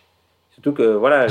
Il faut pas stopper grand monde déjà. Voilà, les limites, les limites de Kanter euh, arrivent en même temps que celles de Melo. Et tu peux pas, en fait, avec Melo et Kanter, et avec Anthony Simon, tu peux pas. En fait. Donc lui, il a Tu mis. un- voilà, tu peux pas défendre. Donc euh, lui, il a mis un truc. Mais après, moi, le- je trouve que le, le match que Denver prend. C'est un match, enfin voilà, ils shootent à 50% à 3 points, ils mettent 23 points, euh, ils mettent- plus de 23 points, ils shootent à 50%. Et là, le match euh, de d'hier, bah, voilà, c'est un, un autre match, c'est le match d'une équipe qui veut rentrer chez elle, quoi. C'est eux, ils sont venus juste pour euh, à- être à 2-2. ils, C'est sont bon. venus, ils avaient deux matchs pour être à 2-2. Les mecs se sont dit, bon, bon, on va régler ça à la maison. Mais Alors bon, qu'hier Lillard fait pas un bon match en plus. hein. ouais, ouais, ouais, Mais c'est hier, Au shoot, Lillard et Jokic font pas un bon match. Là, je me suis dit, qu'est-ce qui, qu'est-ce qui se passe? Enfin, Bah Norman Powell, comme Tom l'a dit. Ouais, c'est ça. Donc, euh, c'est le match 5 comme. Enfin, ça, ça, ça peut sembler euh, euh, être de la redite, mais enfin voilà, le match 5 va être, défi, de- va être, très- va être décisif. Et je pense que celui qui gagne le match 5 va, va gagner la série, tout simplement. Denver, Tyrone Lowe, qui nous dit euh, Denver, Portland, 7 faiblesses, 3 petits points, ça va aller en 7 parce qu'aucune équipe ne sera capable de gagner deux matchs de rang comme l'autre, contre l'autre. Ça, Ouais, Cette faiblesse, on va c'est dur. voir. On va voir, on va voir. Moi, je, pense que Portland peut, Portland peut gagner le, prochain match. Hein. C'est quoi C'est mardi, je crois. Lundi ou mardi C'est peut-être pas la faiblesse, mais tu, tu, vois, vous parlez. Alors, je vais vous donner du crédit. Au moins, euh, le, le Knicks Hawks, c'est peut-être pas incroyable, mais il y a peut-être cette, ce petit truc, ce petit piment. Cette série-là, j'ai du mal à me hyper pour. Euh, à force de voir cette opposition, on se lasse aussi. Hein. non, je pense que je pense que c'est l'heure et le fait que tu sais que les Nuggets sont pas complets. Enfin, non seulement c'est même pas que les Nuggets sont pas complets, c'est que Nuggets start quoi, Monte Morris et Campazzo. Campazzo voilà. Campazzo qui fait, qui fait, qui fait son taf. Hein. En vrai, franchement, Campazzo, euh, il fallait revenir. Bon, il y a Rivers aussi là, du coup, qui joue les minutes et Rivers tout. qui met des grands trois. Eh Rivers qui a été coupé par deux équipes dans la même saison. Qui, oui, non, mais ça rejoint ce que tu disais. Quand t'enlèves le, le, joueur d'en haut, tu fais monter celui qui était la rotation, etc. Bon, voilà. Euh, c'est exactement ce qui se passe. Et puis, ils ont besoin, là, comme dit, je vois Adrien qui en parle dans le, dans le chat. Euh, voilà, ils ont besoin d'un Michael Porter Jr. qui prend feu pour, pour arracher la série. Grosso modo, c'est ça. Qui arrête d'être Davis Bertans. Il faut que le front de course, voilà, il faut que la différence sur le front de course se fasse euh, dans, à l'avantage des Nuggets. Donc, il faut que Michael Porter Jr.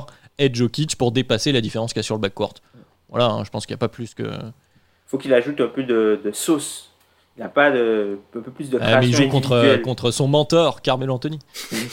Ben, justement, un peu plus de création individuelle de la part de, de Michael Porter Jr. qui ne soit pas à finir des actions où le décalage est déjà tout fait. Jules qui nous dit en fait il n'y a pas de duel un contre un sur un poste donc c'est pas excitant. Il y a peut-être de ça. Ah, je pense aussi Euh, le, fait que euh, on est deux équipes de la même division aussi. Si tu les vois, ah, c'est ce que je disais, on les voit, on les voit souvent cette opposition. Tout le temps jouer ensemble en fait. Je sais pas, j'ai du mal, euh, j'ai du mal à me hyper et je suis limite. Mais je suis d'accord avec Jules, c'est bien vu. Ouais, il n'y a pas de, ouais. Puis en fait, ce décalage de se dire ah c'est, ouais il n'y a pas d'animosité comme euh, tu vois à Atlanta, New York. Parce que tu peux dire que dans l'Atlanta, New York, t'en as pas aussi, mais il y a ce petit truc où Trey a mis un peu de sauce et tout. C'est ça peut être intéressant. voilà. Euh, bon, on va finir par la dernière qui me hype plus personnellement, c'est euh, le Jazz d'Utah contre Memphis. Du coup, ah, c'est ton Tom. Vas-y, je te laisse, on te laisse parler. Non, mais moi je trouve que la série est plutôt intéressante pour une série 1-8. Je trouve que enfin Utah a quand même l'avantage et euh, le problème, c'est qu'en fait, c'est même pas un problème. Euh, je pense que Memphis reste encore dans la série tout simplement parce que Memphis joue sur son identité et Utah n'empêche pas Memphis de n'empêche pas Memphis euh, d'être dans son identité parce que l'identité de Memphis, c'est ce que Utah veut que les adversaires fassent. En gros, Memphis c'est une équipe qui va scorer énormément de points dans la raquette et qui va scorer énormément dans la zone intermédiaire et qui va prendre très peu de 3 points. Là où ce que on va dire, ce que euh, euh, Utah te donne, c'est tout ce qu'il y a à mi-distance et de venir t'empaler, encore une fois, sur Rudy Gobert en attaque. Et, du coup, ce que fait Memphis, c'est que Memphis, plutôt que trouver un plan de jeu et jouer contre nature pour du coup essayer d'exploiter certaines faiblesses du jazz, eh bien, ils continuent à jouer sur leur identité et en fait, changer d'identité pour une équipe, changer d'identité quand tu es euh, euh, l'underdog pour t'adapter et euh, faire, essayer de faire déjouer l'équipe qui est plus forte sur ses points faibles, bah, en fait, tu te perds toi-même. C'est un peu comme ce qu'on disait pour les Warriors, où les, gens, les Warriors jouaient petit, donc tout le monde voulait jouer petit pour s'adapter à eux, sauf que bah, ils n'avaient pas le matériel.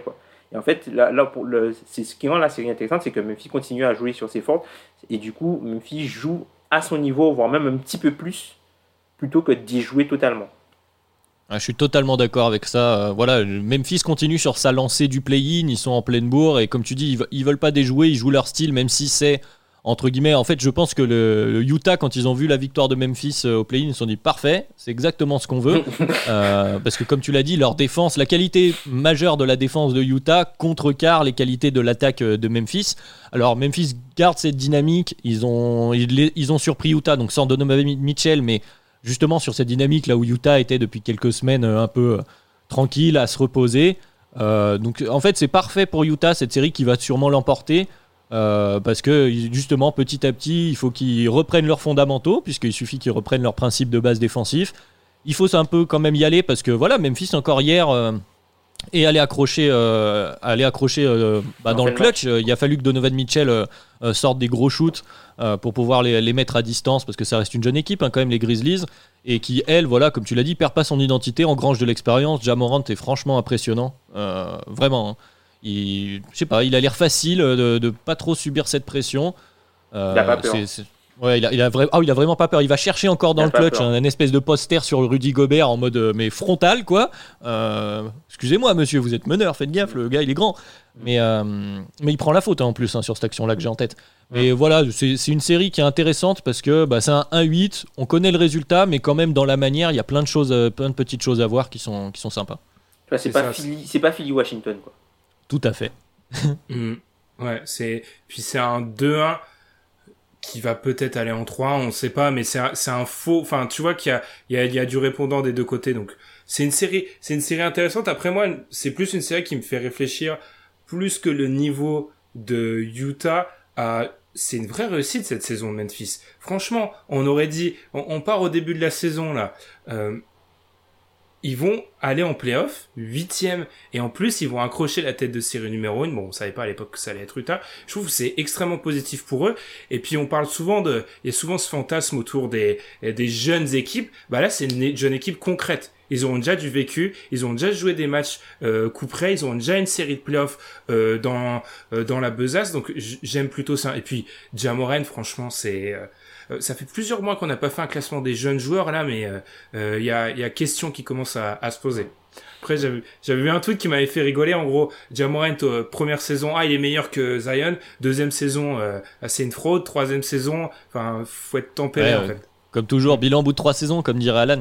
Mais oui, puis il a aussi ce truc, Jamorant, du, du personnage, tu vois, que t'évoquais portrait, tu vois. Genre, il, est dedans, il harangue la foule, etc. C'est ces choses-là qu'on veut voir. Puis c'est un style de joueur assez agressif.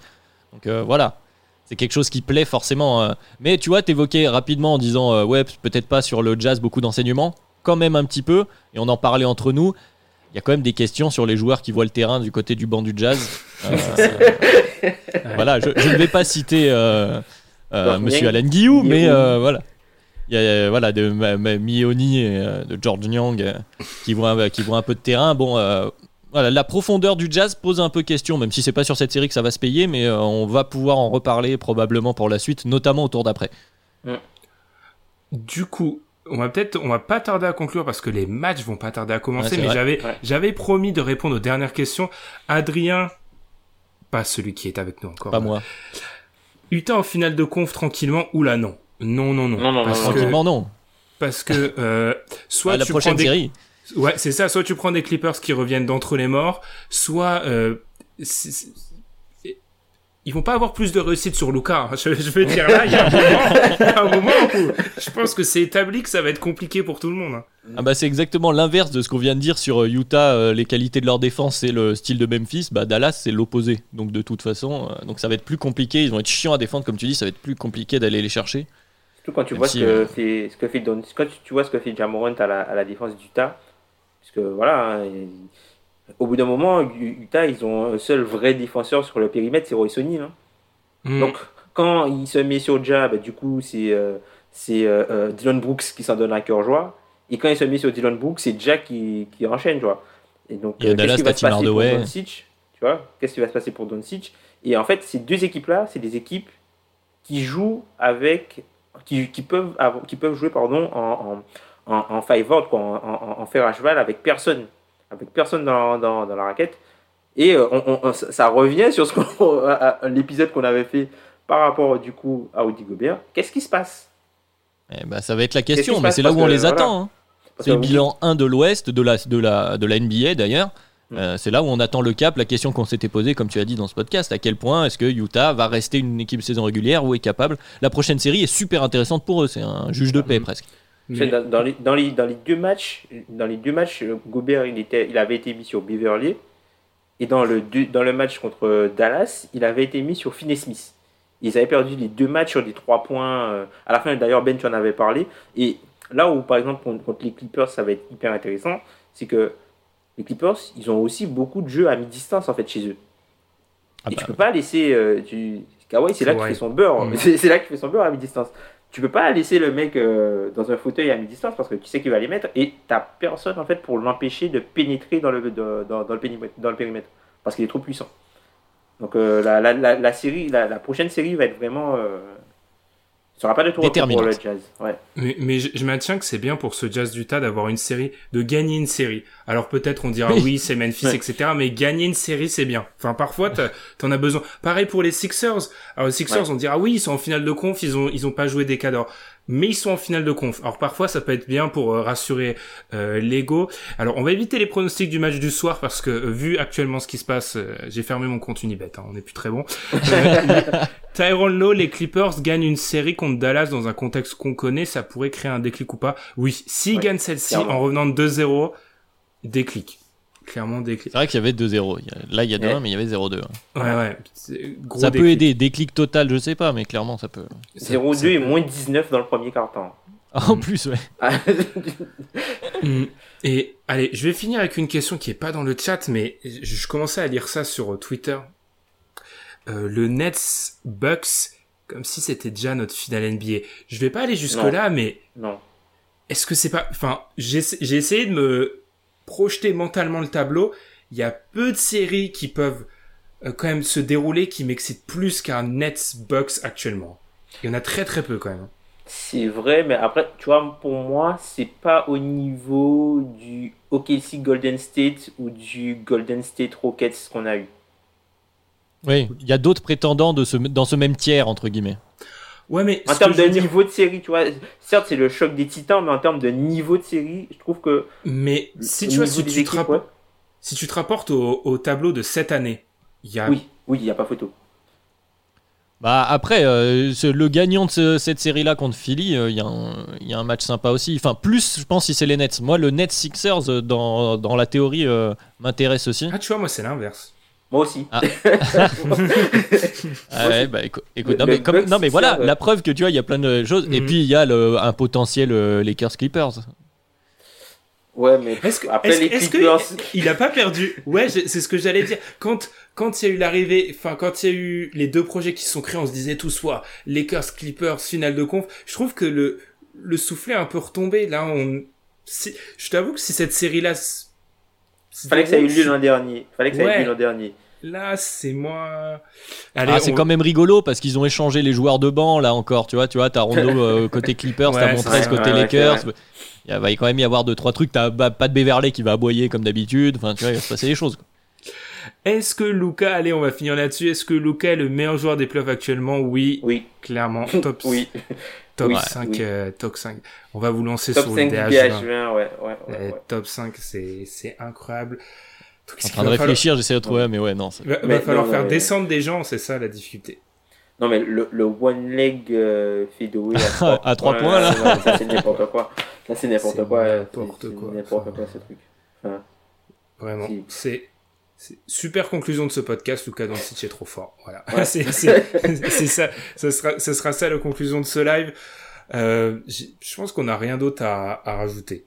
Je pense qu'on a, on a bien, on a côté d'habitude, on a une heure de chant, là, on en est à 1h45, donc forcément qu'on est allé un peu plus ah loin que, oui, un, peu plus, un peu bah si, parce qu'il y a beaucoup de matchs, enfin, c'est l'euphorie des playoffs, c'est super sympa à faire, c'est live, c'est c'est moins des podcasts comme on fait des fois où il faut qu'on, on va pas se mentir, on est plus préparé sur les autres podcasts, il y a plus un schéma, on a des stats et des, des notes, etc. Là, c'est, voilà, c'est dans l'euphorie, mais c'est ça qui est sympa. Puis on a eu beaucoup de monde en plus, c'est cool. Ouais, on vous remercie. Ouais, on n'a jamais été autant. Merci beaucoup. Malgré les difficultés au début, on va réussir un jour. on, va réussir... on va réussir un jour à faire un live qui démarre à l'heure et avec des bonnes conditions euh, techniques. En tout cas, on vous remercie tous d'avoir été là en ce dimanche après-midi. Euh, on vous remercie on a un vif drôle idée. Pourquoi pas J'ai envie de dire oui. Ça s'entend, ça s'entend. Ça s'entend. On vous remercie du coup euh, nous avoir écoutés. On vous invite si vous nous avez euh, à, vous, à nous suivre, si c'est pas encore fait, si vous nous voyez seulement sur YouTube, à nous suivre sur Twitter et inversement aussi à nous suivre sur euh, toutes les plateformes où retrouver le podcast. Nous, on va aller se replonger dans les matchs, puis on se retrouve dans une semaine. Dans une semaine, on aura du coup en théorie la conclusion de nombreuses séries, pratiquement normalement pratiquement toutes, ouais, si je me rappelle bien du calendrier. On vous remercie pour ceux qui nous ont écoutés en live, on nous remercie, on vous remercie euh, ceux qui réécoutent ce replay, et puis on se dit à très vite. Salut. Bonne soirée, salut